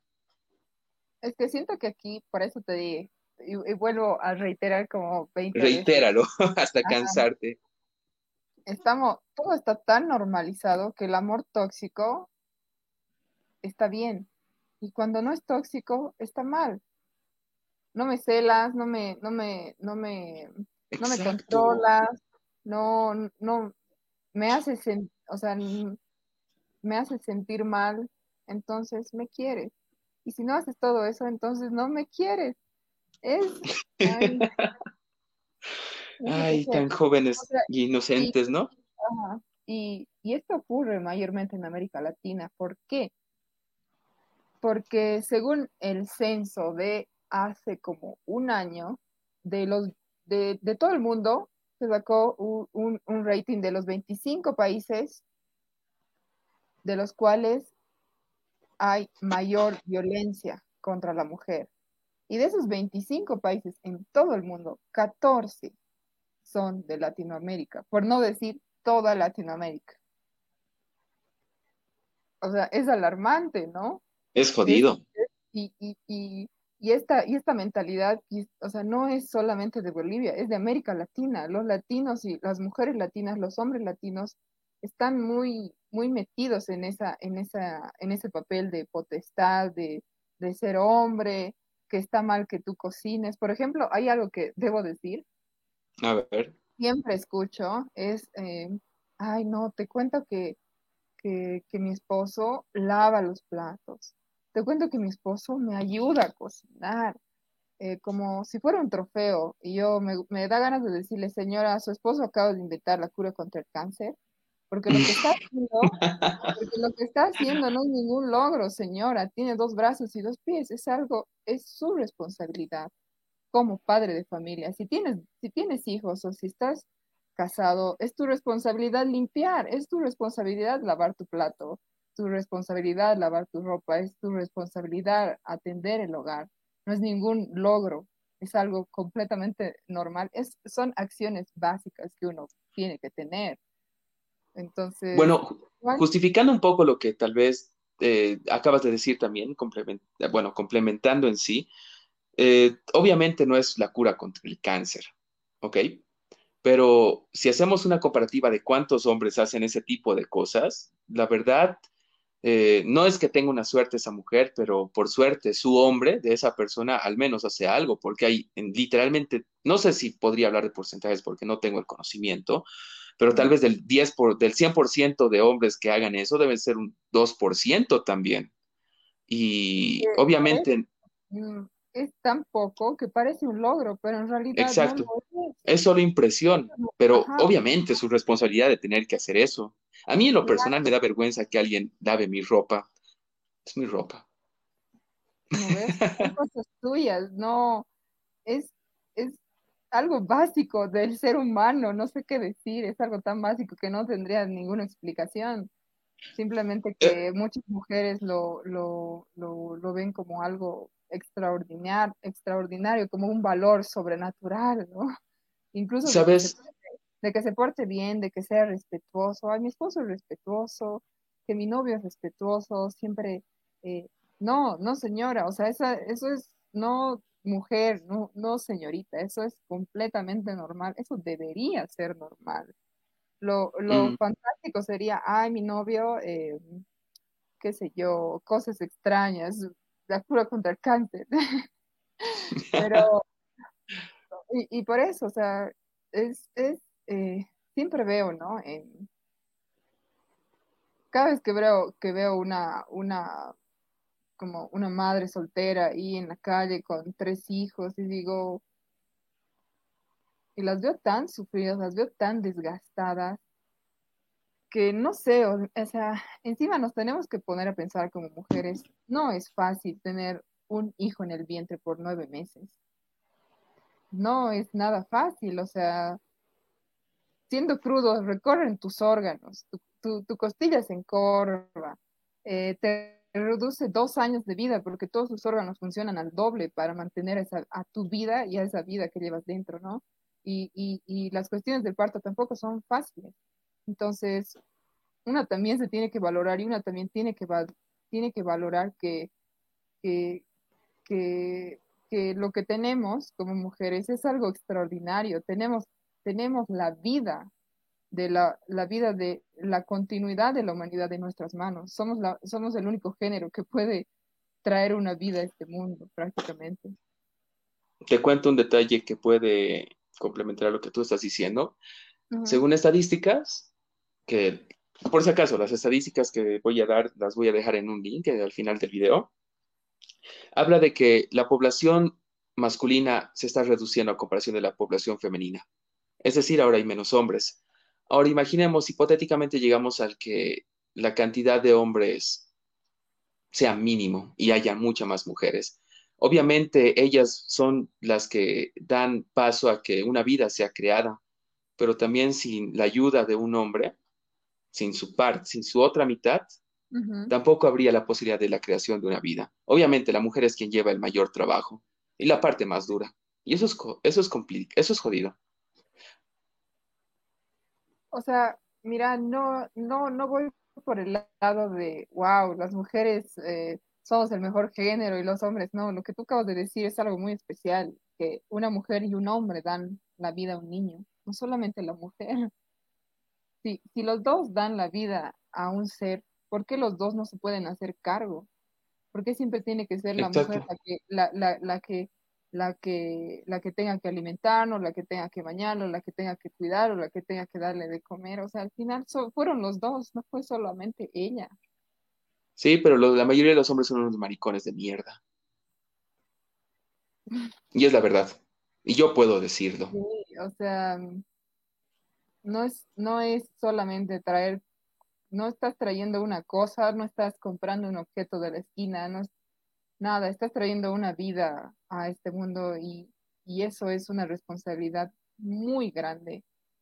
Si, si tú no haces bien tu trabajo como padre, al día siguiente puedes ver el nombre de tu hijo en el periódico.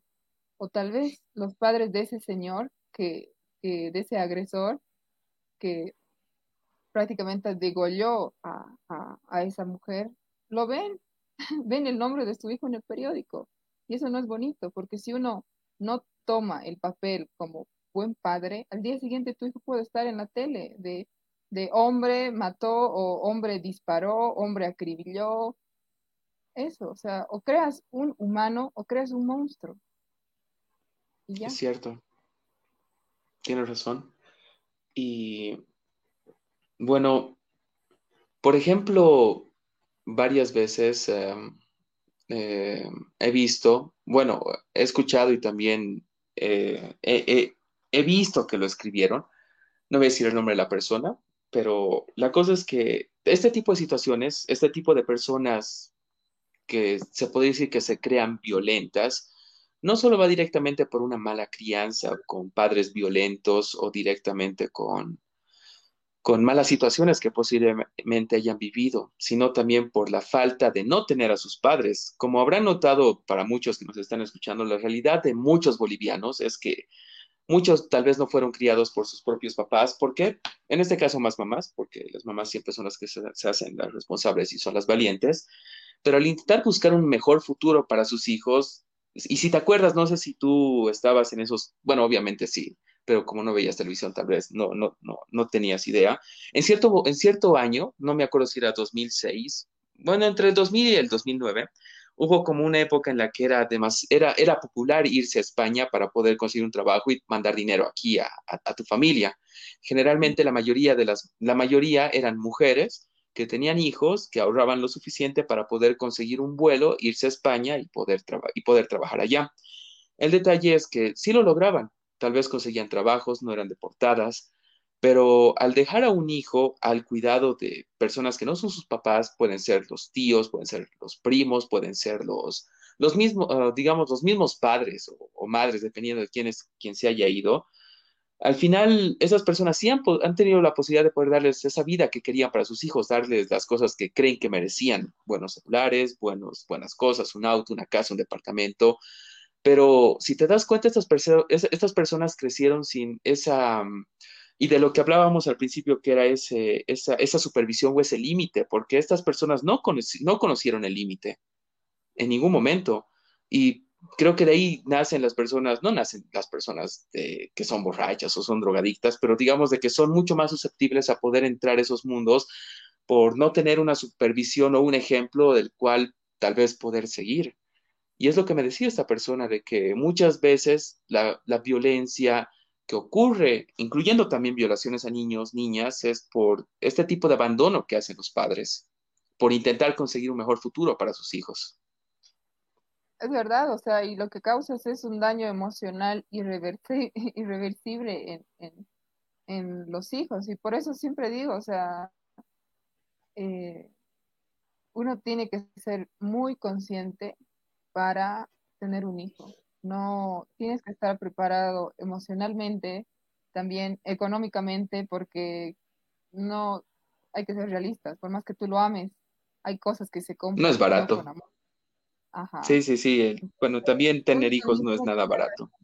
Ajá, eso es lo que yo, yo digo, ¿no? Por, eso te dije, a mí mi mayor miedo en esta vida es tener un hijo y, y, no sé, ser, no cumplir mis, mis, mis expectativas y, criarlo bien, ¿no? O sea, eso es lo que me da, me daría miedo, porque no, no soportaría, realmente no soportaría mi vida si alguna vez creo en vez de un humano, un cretino, ¿no? Eh, eso, hay, varias cosas, por ejemplo, a ver, eh, estos, estos de los últimos ejemplos que te voy a dar, que cosas que normalizamos y luego que ahora pienso me parecen raras, por ejemplo, cuando en un boliche, En un boliche. Tú ves ahí eh, que dice chicas, no cover, barra libre, ¿ya? que es lo que sucede usualmente, ¿no? O sea, es normal que las chicas no paguen. Y luego tu amigo está detrás de vos y le dice, hey, alto, chicos, para los hombres sí hay cover. Y el cover es, qué sé yo, 50 pesos. Y luego tú te pones a pensar si es un poco raro que tú no tengas que pagar para entrar ni para consumir un producto. Entonces, si tú no tienes que si como mujer una no tiene que pagar para consumir un producto, quiere decir que el producto eres tú. Lo dijiste muy bien. Y te, va, y te dan barrio libre, o sea, los hombres pagan mientras a vos te dejan entrar gratis y te emborrachas, punto. Le diste el clavo, Andy.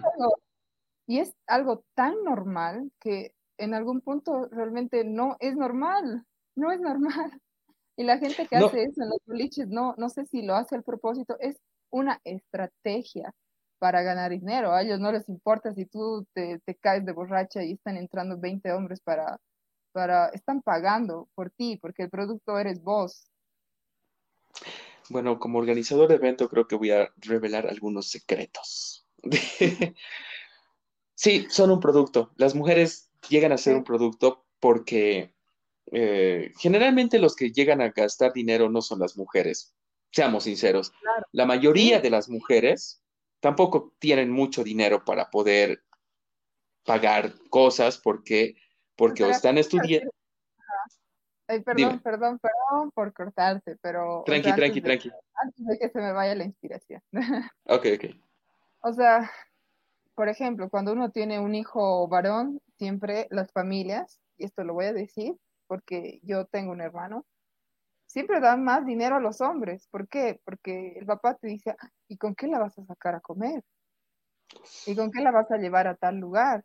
En cambio, cuando eres mujer, es como que no te dan, suponen, o por su, no sé, o dan por sentado de que tú no tienes que pagar. En cambio, si yo tuviera una hija, le digo, ¿sabes qué? Eh, ¿Con quién sales? Toma, dile que tú vas a invitar. Dile que tú invitas y que él no te invita o que pagan por igual. No pasa nada. O sea, desde ahí nace, o sea, es desde los padres. Tampoco como mujeres una, una puede sacar dinero de donde no tiene, no trabajamos, ¿no?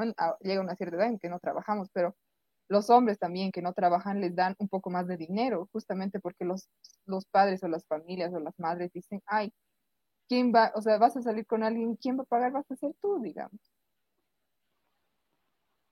Es y no cierto. Debería ser así. Y no debería ser así. Wow, oye, qué loco. Y, pero es, totalmente cierto, ahora que lo dices.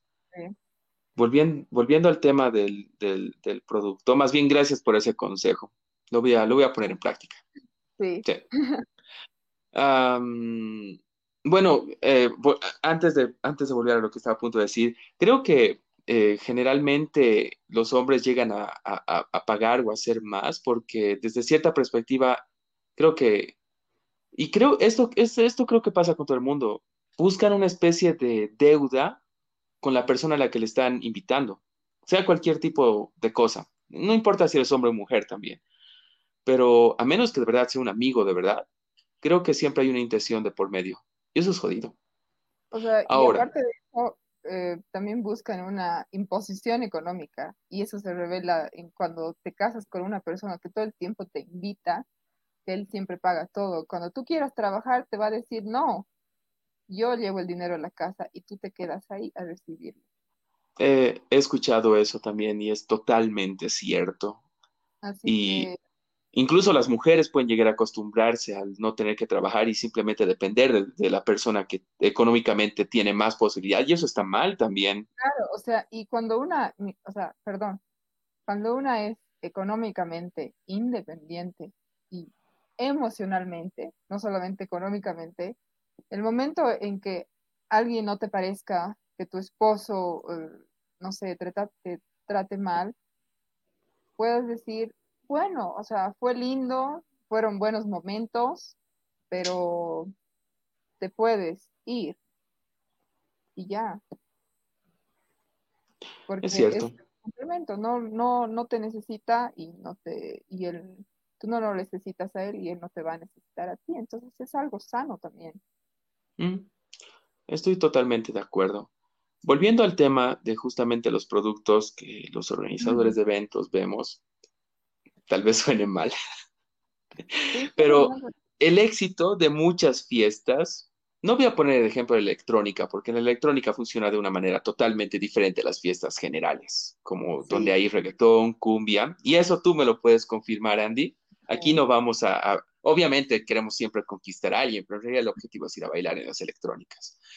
En otro tipo de fiestas, y esto lo aprendí cuando estaba en Santa Cruz a- ayudando a un amigo que también era organizador de eventos, He notado de que ocurre exactamente lo que tú dijiste, entradas gratis y consumo gratis para las mujeres, generalmente porque es la única manera en la que puedes atraer el público masculino, porque ajá, técnicamente le das la posibilidad, o bueno, le das la facilidad de tener una, ¿cómo se dice? Una oportunidad con una mujer dentro de una fiesta que posiblemente ya está borracha. Eso, lo que va a garantizar de que tu fiesta o se va a llenar, va a haber mucha más gente, vas a tener más consumo, vas a ganar más dinero y otro tipo de cosas más, y, pero al final sí, ese es el objetivo, porque técnicamente las clientas que llegan a entrar a la fiesta, a pesar de que obviamente están recibiendo un beneficio de no tener que pagar nada, el pago es, son ellas, en pocas palabras, su propia presencia. Es como en las redes sociales. Las redes Ajá, sociales no son gratis. Sí, Eres un eres producto para las redes sociales. Exacto. O sea, por eso hay, eh, debemos ser mujeres y hombres críticos en esta vida. Uno no puede ir caminando por ahí eh, aceptando todo y, y- y viendo todo lo que ves, porque también las redes sociales pueden crear un tipo de mentalidad de nosotros y nos pueden influir de tal manera porque tenemos tanta exposición tan continua, entonces también son peligrosas. Hay que escoger qué debemos ver y qué no. Es cierto. A ver, ah, voy a leer unos, coment- unos comentarios que nos han dejado, si no te molesta. Ya. Este va a pucha otra vez la Carlita. Totalmente hermana. Qué genial. Me encanta cuando comenta esta changa. Ah, ok, pasemos con Adrián Torres Lozano otra vez. Dice, hoy en día el amor que las personas quieren o buscan es más como un prototipo que la sociedad impuso en general, en en general por tantos años. Y eso pasa con muchas cosas, más que con más, más y en el momento que haces algo para salir de ese pensamiento y romper esas reglas, eh, esas reglas a la sociedad. No sé si lo estoy leyendo mal o lo redactó mal. Sí, sí, no, no, entendí totalmente la Ah, pregunta. sí. Ok, Eh, es, respóndela, por favor. es lo que dije hace rato, o sea, el amor que nos venden no es el amor real. El amor que uno ve en redes sociales, el amor que, el, el amor al que uno está constantemente expuesto, ese amor no existe. y debemos ser conscientes de que realmente no existe y no se aplica y no puede ser aplicado en nuestra sociedad, porque ese amor es un amor idealizado. Mm. Eh, el, amor, no, no, el amor no aguanta todo. El amor no es, eh, el amor no es eterno. O sea, el amor no, no puedes aguantar todo por amor. No puedes cambiar a una persona con amor. Eh, como ya, como ya dije, o sea, la única manera de saber si un amor es real o no es amándose a uno mismo. Ese es el filtro que uno debe tener para reconocer si es amor o no. Si uno no se ama, si uno, de la manera en que uno se ama, es la manera en que uno es amado. Bien dicho. Siguiente. Este es de Michelle Diana Soria. Para mí no sé, para mí, si no corregimos a un niño cuando, ay Dios, no sé, léelo tú, por favor, mi, lectura ahorita. para mí, si no corregimos a un niño cuando maltrata a un animal o un animalito, a un animalito, podemos estar criando a un agresor o más. Es verdad, es totalmente cierto. O sea, el, no se reconoce al agresor simplemente porque un, este niño agrede a una mujer, no tiene indicios, tiene etapas, desde que, ¿cómo? A ver, ¿cuál es el perfil de un agresor? Siempre un agresor va, a agredir a alguien que no tiene la capacidad de defenderse. ¿Y por qué? Porque hay un común denominador en todos esos agresores y se llama cobardía. No hay otra palabra. Ellos no se van a meter jamás con alguien que esté a su altura, ellos no se van a meter jamás con alguien que con alguien mejor que ellos o, que les puede hacer más daño o que les dé un alto. Este tipo de personas siempre se fijan en, personas a las que pueden manipular, a las que pueden hacer daño. Y, es verdad lo que dice Michelle, o sea, si, si dejas a un niño que maltrate a un animal, prácticamente le estás diciendo que cuando sea grande va a agarrar a cualquier tipo de, ser que no se pueda defender y, y no va a saber que lo que está haciendo está mal. Wow. Sí, tiene, tiene toda la razón. Qué jodido. A ver. yo tengo una, una, pregunta para ti, Andy. Ya. Tú hablas acerca del amor propio de una manera en la que se nota que tú ya lo tienes por ti. Pero siempre fue así. En realidad voy a decir algo. Todos tenemos el amor propio. Yo, tú, todos. Simplemente que... No, yo sé que lo tengo también. ¿Ves? Simplemente hace falta reconocerlo. Hace falta sacarlo a la luz. Hace falta ponerse primero a uno mismo. Y algo voy a decir en esta sociedad está malo ser egoísta. El egoísmo es bueno. O sea, el egoísmo es bueno cuando sabes que es egoísmo. El, egoísmo prácticamente hace, naturalmente está en nuestras cabezas, porque eso es lo que, lo que hace que, que como hombres perduremos, ¿no? Porque nunca vas a preferir saltar a un pozo tú a que salte otra persona, ¿no? El egoísmo hace que nuestra vida sea más importante que la de otro, ¿no? Entonces, de ahí debemos partir, de, elegirnos a nosotros, de hacernos sentir bien, de... Ser egoístas, en pocas palabras. Y ser egoístas no es malo, de hacer las cosas que nos gustan, de juntarnos con gente que pueda reconocer ese amor, de que no te limiten y te digan, ay, no quieres salir conmigo, ay, es que qué egoísta eres. Y si te dicen eso, sí, soy egoísta. Y Qué genial, ¿sabes? Debe, en, lo en, lo personal, escuchar eso de ti me, encanta, porque no sabes cuántas veces a mí me han dicho exactamente eso. Eres muy egoísta en este tipo de cosas, en el otro, incluso en los amigos. Y, por ejemplo, y esto tal vez va a sonar un poco mal de mi parte, ahora voy a leer el, comentario de Melanie. Yo estuve en colegios fiscales y estuve en colegios particulares. Em, se podría decir de que he estado más tiempo en un colegio fiscal y no es malo, no es malo estar en un colegio fiscal. El detalle es que ahí conoces a toda clase de personas, pero no personas que ya son malas o buenas, sino que viven realidades totalmente diferentes a las tuyas. Y en realidad depende de ti si quieres tener esas mismas realidades o andar con esas personas. Yo los conocía, eran mis amigos, jugábamos, nos divertíamos, eran mis amigas también, jugábamos, nos divertíamos, pero en lo personal no eran las personas con las que me sentía muy cómodo, pero sí estaba con ellos, pero estaba con ellos porque tenía el compromiso del colegio, no porque decidiera estar con ellos. Ya cuando terminaron, eh, cuando me cambiaron a un particular, eh, conocí otra clase de personas que la verdad, no te voy a mentir, no se diferenciaban mucho unas de otras. Creo que la única diferencia era que en uno se pagaba y en el otro sí. Pero la cosa es que de igual manera funcionaba. Ahí había toda clase de personas y dependía de ti, en este caso dependía de mí, de con quiénes quería juntarme y qué es lo que quería hacer con esas personas.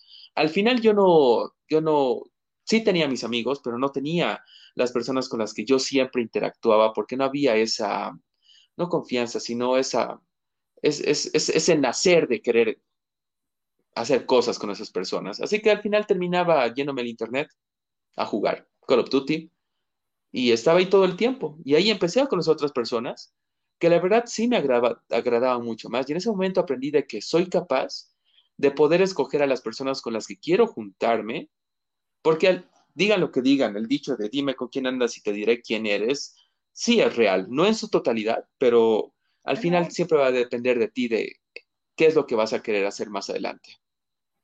Y también las personas con las que te juntas.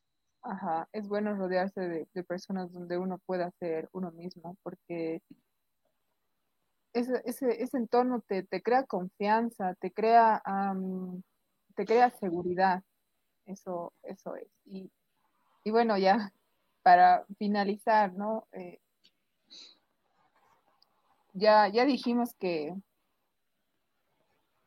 que para solucionar todo este problema de la violencia, todos debemos ser cómplices o partícipes de, su solución, desde los policías, desde el órgano judicial, desde los adultos como padres, y cambiar totalmente la malla curricular de los, de los, de las escuelas y de los colegios, donde se deben, donde se, se sepa qué es respeto, donde se sepa qué es amor, porque desde ahí partimos mal. Enseñamos un tipo de amor que no existe, y lo vuelvo a decir. Em, donde los niños, para mí lo más importante para crear unos niños funcionales, o sea, que sean unos adultos funcionales, es enseñarles lo que es el amor. es cierto. Bueno, voy a leer los últimos tres comentarios más antes de que nos vayamos. El primero es de Melanie, otra vez, que a veces uno acepta el amor que no merece solo por miedo a no estar solo o sola. Sí, totalmente cierto. Es verdad. y es jodido. He conocido a personas que por ese tipo de motivos sí entraron a relaciones y la cagaron. a veces debemos aceptar que estar solo no está mal, lo, malo es estar con la persona incorrecta también. o sea, agregando a eso uh, algo, em, debo decir que no todo en la vida es tener una familia, no todo en la vida también es tener un hijo. Muchas personas pueden tener sueños completamente diferentes y está bien, no son egoístas, simplemente que ellos quieren hacer otras cosas. Y, también quisiera recalcar para las mujeres de que la única meta tampoco es tener una familia, ¿no? Eh, estudien, trabajen, eh, ganen lo suyo, viajen, eh, tengan experiencias que contar cuando sean viejos, a sus nietos o qué sé yo, a sus sobrinos en caso. y, y eso, o sea, de alguna manera libres en lo que uno, en lo que uno se siente bien y, cumplir sus metas. Cierto. Nos queda un comentario más y quisiera que tú lo leas. No. Dice, en el país eh, seguimos encontrando justificaciones para el caso de los feminicidios o de otros actos violentos hacia las mujeres. Retomando el, el, el cubrimiento ya informativo, lo vemos en las notas periodísticas cuando se desvían del delito y, se, y fijan su mirada en la mujer. en su conducta o comportamiento y en los peores casos se realiza la sobreexposición de los hechos que se deja a los feminicidas o agresores en segundo plano o incluso desaparecidos. Eso es completamente es, es completamente cierto. Muchas veces tratamos de justificar a los agresores y lo vuelvo a decir, jamás va a haber una justificación para la violencia, ni la, ni la habrá porque la violencia no es, no es justificable. Aparte que lo que debo decir también, que de los medios, jamás en todo este, todo este tiempo que de las pocas veces que yo vi un noticiero, vi eh, mujer denuncia a su agresor y la foto del agresor en la pantalla.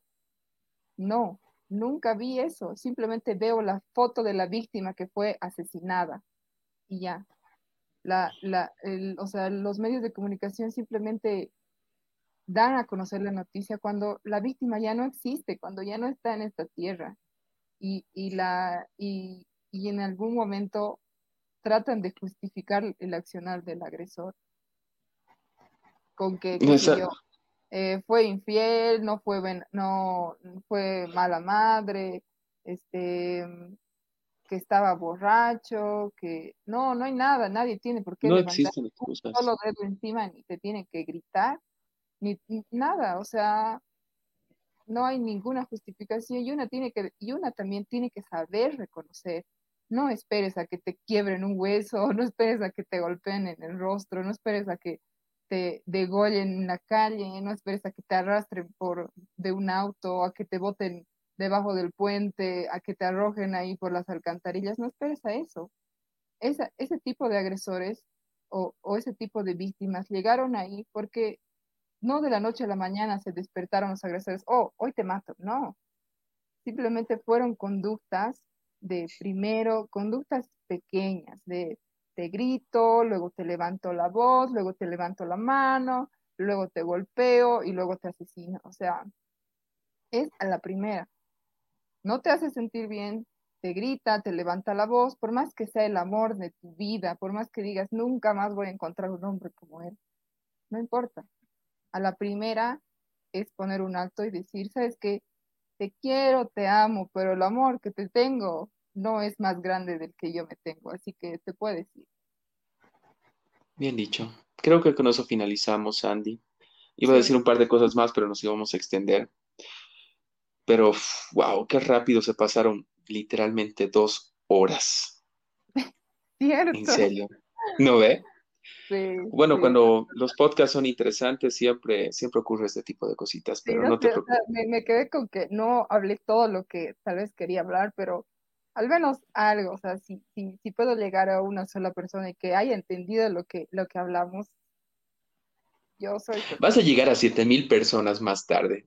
Por si acaso, para los que nos están escuchando, el capítulo va a estar en Spotify en unos días, así que si se lo perdieron o llegaron muy tarde, y van a poder escuchar. El link lo voy a dejar también en la descripción del video. Pero yo creo que vamos a tener más, más de estos capítulos, Andy, porque noto que hay bastante apoyo ante este tipo de temas y la verdad son necesarios el de tener que hacer este tipo de exposiciones porque es cierto, cuando tú mencionaste sobre lo que ocurrió, bueno, sobre el tema de los asesinatos, de que solo muestran a la víctima y nunca muestran al agresor, y a pesar de que dan señales de que hay la posibilidad de que pueda llegar a pasar algo malo, nunca se actúa. Y un ejemplo es lo que pasó con esta mujer que murió en el Hipermaxi. Según las investigaciones y lo que llegué a leer, la mujer ya estaba diciendo a su familia de que estaba ocurriendo cierto tipo de cosas con esta que era su pareja, por celos, pero nadie, nadie le ha tomado importancia, nadie, o sea, nadie le tomó en serio, porque todos, como tú dijiste, lo normalizan creyendo que es algo que ocurre, pero no tenemos que verlo de esa manera. Así que yo creo que todos hemos aprendido parte de la lección que hemos intentado darles, Andreina y yo, especialmente Andreina, y gracias también por hacerme entender muchas cosas, porque yo estando acá soy también una mente curiosa que necesita saber más para poder difundir esa información. Así que no sé si quisieras mandar algunos saludos antes de que nos vayamos, pero muchas ah, gracias por acompañarnos, Andy. Te quiero agradecer a ti por, por, no sé, por dar este pequeño espacio para transmitir algo de, de, lo, de lo que yo quisiera hablar, ¿no? Y, y también decirles a las chicas que, que se quieran a ellas mismas, ¿no? no yo sé que es algo muy trillado, muy, no sé, comentado en todos lados, pero hace falta mucho coraje para quererse a uno mismo y necesito que todos y todas, o sea, sean, tengan ese tipo de valentía de ponerse primero a, a uno mismo. Es cierto, exacto. Bueno, Andreina, es, entonces yo creo que nos quedamos con ese mensaje. Muchas gracias por acompañarnos esta noche otra vez. Espero tenerte pronto otra vez en el podcast para hablar sobre temas similares, porque la verdad disfruto bastante los, uh, las charlas contigo. Así que hasta una próxima ocasión. Espero que tengas una gran noche y me esperas tras bambalinas mientras me despido del público. Ya. Chao. Ok. Hasta pronto. Sí. Bueno, uh, fue Andreina Navia. Esta es la segunda vez que nos acompaña en el podcast. La primera vez hablamos acerca de literatura y filosofía. Si también voy a dejar el capítulo en el, link de esta, en el link en la descripción de este video.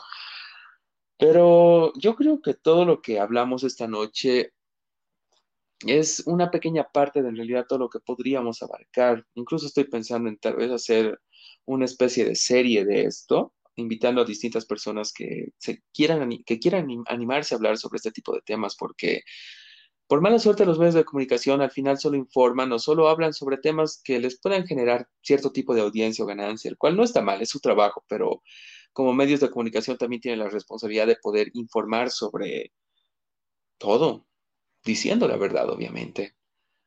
He aprendido bastante esta noche y sé que muchos que nos están escuchando, que nos van a escuchar, lo hicieron también. Muchas gracias más bien por la paciencia y habernos acompañado por casi dos horas, que la verdad sí nos hemos extendido bastante, pero como dije hace rato, esto ocurre cuando los temas son bastante interesantes y especialmente como estos que son extensos y el tiempo nunca da, nunca es suficiente. Así que eso, más bien dándoles un pequeño adelanto, el siguiente capítulo que tendremos hablaremos con una modelo uh, boliviana, pero no es una modelo cualquiera. En realidad hace un tipo de trabajo bastante peculiar, particular, que posiblemente a muchos les pueda llamar la atención, como a otros, en este caso una gran mayoría, pueda, no lo sé, sacar su, su latino interno y empezar a criticar todo lo que pueda decir esta persona. Pero el adelanto es de que es una modelo que hace bondage, también es una docente de ese tipo de arte. El bondage es un arte que utiliza las cuerdas bueno, ya, ya van a tener una mejor idea cuando ya lo explique en el siguiente capítulo. También es una webcam, eh, model cam, no, no me acuerdo cómo me dijo que se mencionaba, pero creo que ya saben a qué es lo que me refiero, así que no se lo pierdan. El siguiente capítulo va a ser bastante interesante y muy educativo. Para que sepan que en nuestro país sí ocurre de todo. La cosa es o saber buscar bien o no tener prejuicios para poder encontrarlos. Así que muchas gracias por acompañarnos mi nombre es Ariel Arancibia y espero que tengan una, una gran noche. Así que nos vemos pronto y